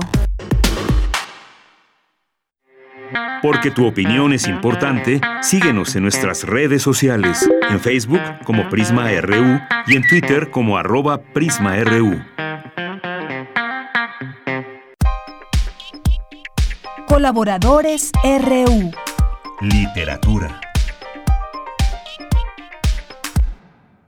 Pues nos vamos ahora con Alejandro Toledo en A la orilla de la tarde. ¿Cómo estás, Alejandro? Muy buenas tardes. Muy bien, Dayanira, ¿cómo estás tú? Muy bien, muchas gracias. Pues adelante con el tema de hoy. Sí, fíjate que ahora con, con esto de la pandemia, algunas editoriales quisieron eh, apoyar a los lectores obsequiando descargas gratuitas de, de sus libros y Anagrama eh, soltó cuatro, cinco libros de distintos autores y a mí el, que me llamó la atención de ellos es un libro de la escritora argentina Mariana Enríquez, que se llama Las cosas que perdimos en, el fuego, ¿no? Para mí fue como la oportunidad de, acercarme a ella. Eh, Mariana Enríquez ganó el premio Arralde de novela con un libro que se llama Nuestra parte de, de noche, que es una novela extensa. Para mí es este, este de las cosas que perdimos en el fuego fue un primer acercamiento a su, a su literatura. Es una colección de, de relatos. Eh, ella eh, nace en 1973 en Buenos Aires, entonces, bueno, es un dato que acabo de, ver ahora. Pero en los relatos este, se siente, digamos, ese como testimonio generacional de haber pasado por, por varias crisis, de tener eh, eh, vecindad, digamos, por ejemplo, con la dictadura de, de Stroessner en, en Paraguay. Hay un cuento que en donde se visita la ciudad de, de, Asunción. Y también está, el, sobre todo el tema femenino, los, los relatos son narrados eh, siempre por, por mujeres. El, el hombre tiene papeles secundarios, a veces es una, son figuras prescindibles o en cierta forma desechables. Incluso hay una, es, es, esta pareja que emprende el viaje a Asunción, al regreso extravían al, al esposo y eso parece ser como una celebración al, al final de la, de la historia, ¿no? Pero hay también situaciones de, este, por ejemplo, de depresiones de, de, de jóvenes, de crímenes, en, sobre todo hacia hacia niños, niños, niños descargados. Es un, es un universo un poco de terror social, yo diría, ¿no? Con, con muchas historias eh, que no, no es literatura fantástica, aunque hay ciertos asomos a lo, a lo, a lo fantástico, pero el, terror casi siempre tiene que ver con cuestiones de, de crisis sociales. De, por ejemplo, hay un cuento donde hay una que trata de una de un tour que se organiza en Buenos Aires sobre crímenes y criminales. Entonces la, idea del tour es, llevar en un autobús a la gente para que conozca sitios famosos por los crímenes que ahí se desarrollaron y, y, para que conozcan la historia de los de los criminales no hay uno que es como muy actual que trata de la gente que que se encierra. Que no no es que los encierren en sus casas sino que ellos deciden este quedarse en un en un cuarto y este y no y no salir no es que es algo que según el, el cuento le llaman en Japón hikikomori que son, son sobre todo jóvenes que que se quedan encerrados y que su contacto con la realidad es a través del, de las computadoras o de los de los celulares, ¿no? Donde hacen exploraciones en algo que, que se llama la deep web, la parte web, la parte oscura de la web, que es una parte que no que no aparece en los buscadores y donde es una especie de submundo subterráneo en la en el internet, ¿no? Y el último cuento que trata del también tiene su, guiños, digamos, con la actualidad, algunos terribles, eh, porque el, punto de partida son mujeres que son quemadas por sus parejas, no con ácido como ocurrió aquí en, en Oaxaca, sino primero con alcohol, lo que ocasiona, que es la, un poco la fantasía del, del cuento, que las mujeres decidan quemarse por ellas mismas, ¿no? Y crear una especie de una comunidad de mujeres que se queman como una reacción a, a, mucho tiempo, por ejemplo, las, a las brujas, ¿no? Que fueron quemadas. Y, crean una comunidad de mujeres que llaman de mujeres ardientes, que hacen, que, hacen, eh, arman hogueras y este y es una forma de, sancionar, digamos, una, una situación de desventaja social que viven frente a los, a los hombres, ¿no? Entonces es un mundo este oscuro el de Mariana Enríquez, en de estos cuentos de las cosas que perdimos en el, en el juego. Eh, yo había oído comentarios elogiosos sobre su narrativa y este y, realmente es, una buena prosa, una prosa que tiende a, hacia las imágenes más más terribles, pero que lo hace lo hace muy bien, a buen ritmo, digamos, no con, con fuerza, con este eh, leí hace hace un rato leí en, en, la, en la revista la, revista de la universidad tiene un diario de la pandemia. Y ha pedido a algunos escritores que, que, escriban cómo viven esta situación. Y el texto que apareció en esta semana de Mariana Enriquez es, es bastante bueno no como alguien le dice esto que estamos viviendo es, un cuento tuyo. Y ella ella se queda pensando en si tienen razón o no. Y, y, reflexiona sobre lo que está viviendo en estos en estos momentos que también para ella es tan digamos tan incomprensible quizá como ciertas otras realidades que ella ha tocado en su vida y en su y en su literatura. ¿no? Muy bien. Pues nos quedamos con esa recomendación hoy, Alejandro, esta, eh, este libro, Las cosas que perdimos en el fuego, de esta narradora argentina, Mariana Enríquez, para, en, pues en este contexto de la pandemia. Te agradezco mucho y nos escuchamos pronto. Que estés muy bien. Saludos. Igualmente, hasta luego. Muy buenas tardes, Alejandro Toledo en A la orilla de la tarde. Prisma RU. Relatamos al mundo.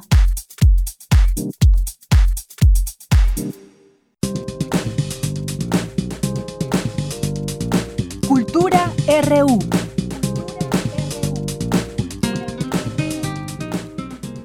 Bien, nos vamos ahora a Cultura con Tamara Quiroz. ¿Qué tal, Tamara? Muy buenas tardes. Deyanira, buenas tardes a ti y también a todos los que nos acompañan a través del 96.1 de FM también a los que nos escuchan por el 860 de amplitud modulada y también en Internet. Seguimos saludándolos a la distancia, hemos cambiado la forma de elaborar y también de seguir disfrutando de las actividades artísticas y culturales.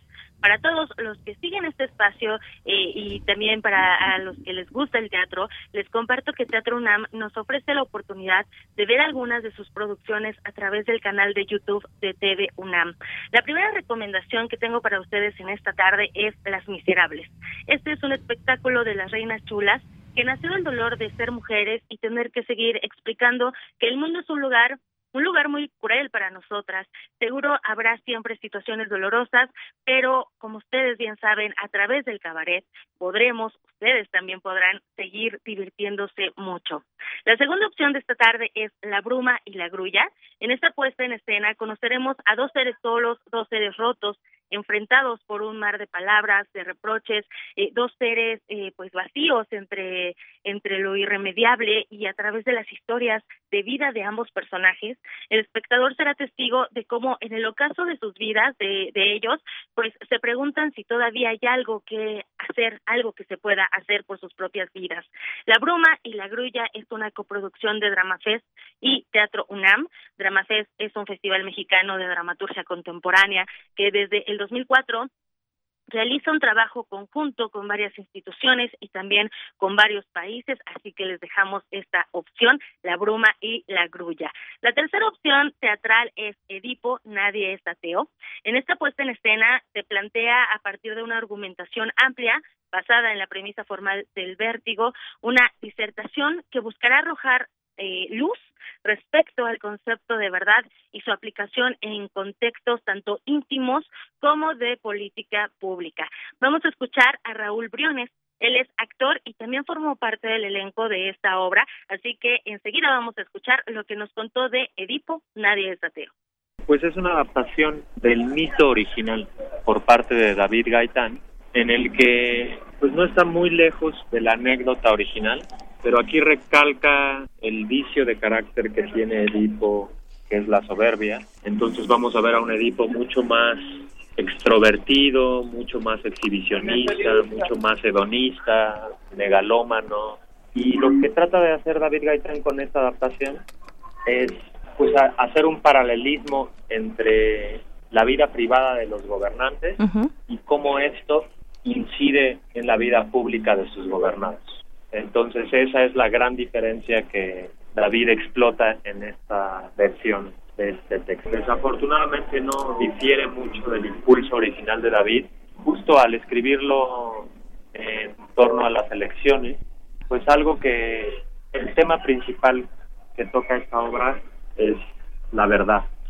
¿Qué es la verdad y cómo trastocar la verdad puede llevarnos a todos a una tragedia en común? ¿no? Y ahora que estamos tan bombardeados por fake news, por, pues, no sé, información que no es precisamente la real para modificar una opinión pública, pues creo que sigue siendo de una enorme pertinencia esta versión de David Gaitán que sugiere como solución a la peste el decir la verdad a toda costa y en esa en ese ejercicio de la verdad Edipo se ve frente a su propia mentira o a la mentira que ha vivido en su vida sin haberse dado cuenta. La escenografía y la iluminación justo la hace Alejandro Luna y pues él eligió, es una cosa muy chistosa que él mismo dice, que dice, cuando no sepas qué hacer como escenógrafo, pon una mesa y ahí se soluciona todo, porque en realidad lo que él quería plantear junto con David es pues este lugar íntimo donde se toman las decisiones del reino, que pues, es esta especie de sala de juntas,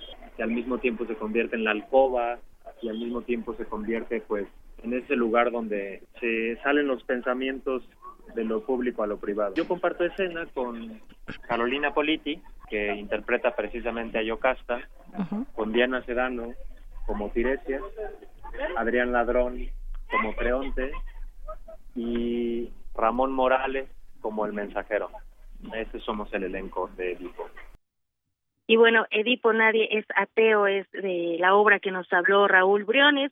Y ya para finalizar, también en esta misma plataforma pueden ver La huida de Quetzalcoatl. Esta es la ah, es una obra dramatizada del historiador, filósofo e investigador mexicano Miguel León Portilla y trata de una provocadora disertación filosófica en la voz de su protagonista, que es uno de los personajes históricos más ambiguos y contradictorios de Mesoamérica. La adaptación e investigación en estuvo a cargo de la arquitecta eh, y diseñadora y también investigadora Mónica Raya.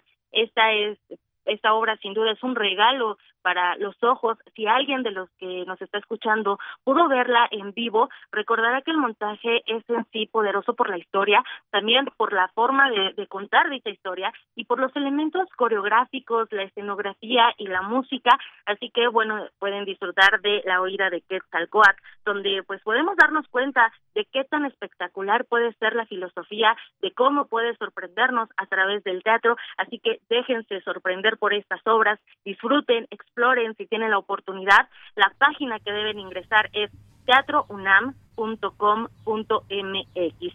Y bueno, eh, Deyanira, ya casi llegamos al final del programa, así que me despido y les deseo que tengan una excelente tarde. Los que pueden, de verdad, quédense en casa, no olviden lavarse las manos, también eso es muy importante. Eh, con la promesa de darnos un abrazo, les mando un abrazo sonoro. Saludos a la producción y también a los controles, a quien está también eh, en la continuidad. Gracias porque en este esfuerzo conjunto ustedes hacen mucho para que nuestras voces lleguen a los oídos de nuestros cómplices, esos radioescuchas que siempre están con nosotros, que nos acompañan diariamente de una a tres de la tarde. Deyanira, te regreso a los micrófonos, que tengan muy buena tarde y nos escuchamos mañana.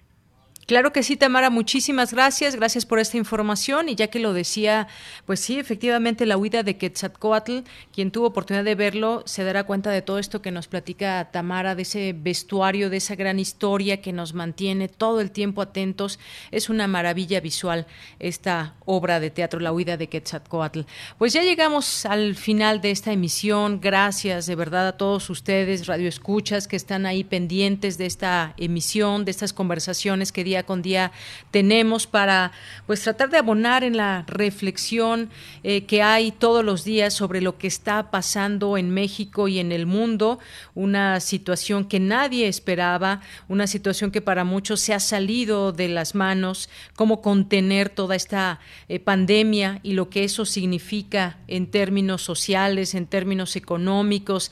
Estamos viviendo un momento muy duro, muy importante a la vez también para saber cómo, cómo vamos entre todos a solucionar esto. Si bien las autoridades tienen en sus manos mucho que hacer, nosotros como ciudadanos también, y que es, pues significa atender a lo que nos están dando pauta las autoridades. En este caso, un aislamiento eh, voluntario en este sentido, ya lo discutíamos en algún momento, tiene que ser de esa manera voluntario.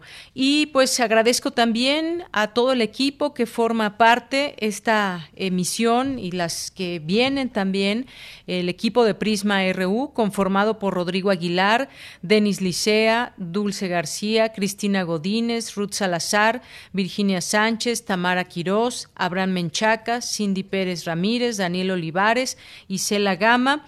Eh, estuvo también en la continuidad Alba Martínez, eh, los operadores técnicos Arturo González y Andrés Ramírez también. Muchas gracias a todos, a nombre de todos ellos. Yo soy de Yanira Morán y nos vamos a despedir. Creo que sí nos da tiempo y ya empezaron a sonar esos acordes de Black Knight. El grupo se llama Deep Purple. Con esto terminamos. Buenas tardes y buen provecho.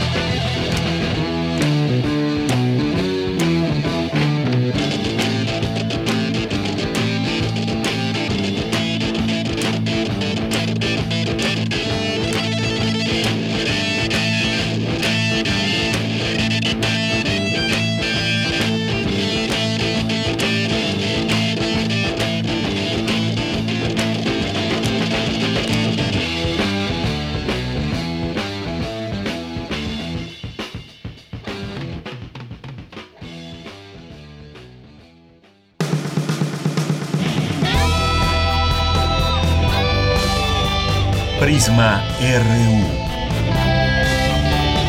Relatamos al mundo.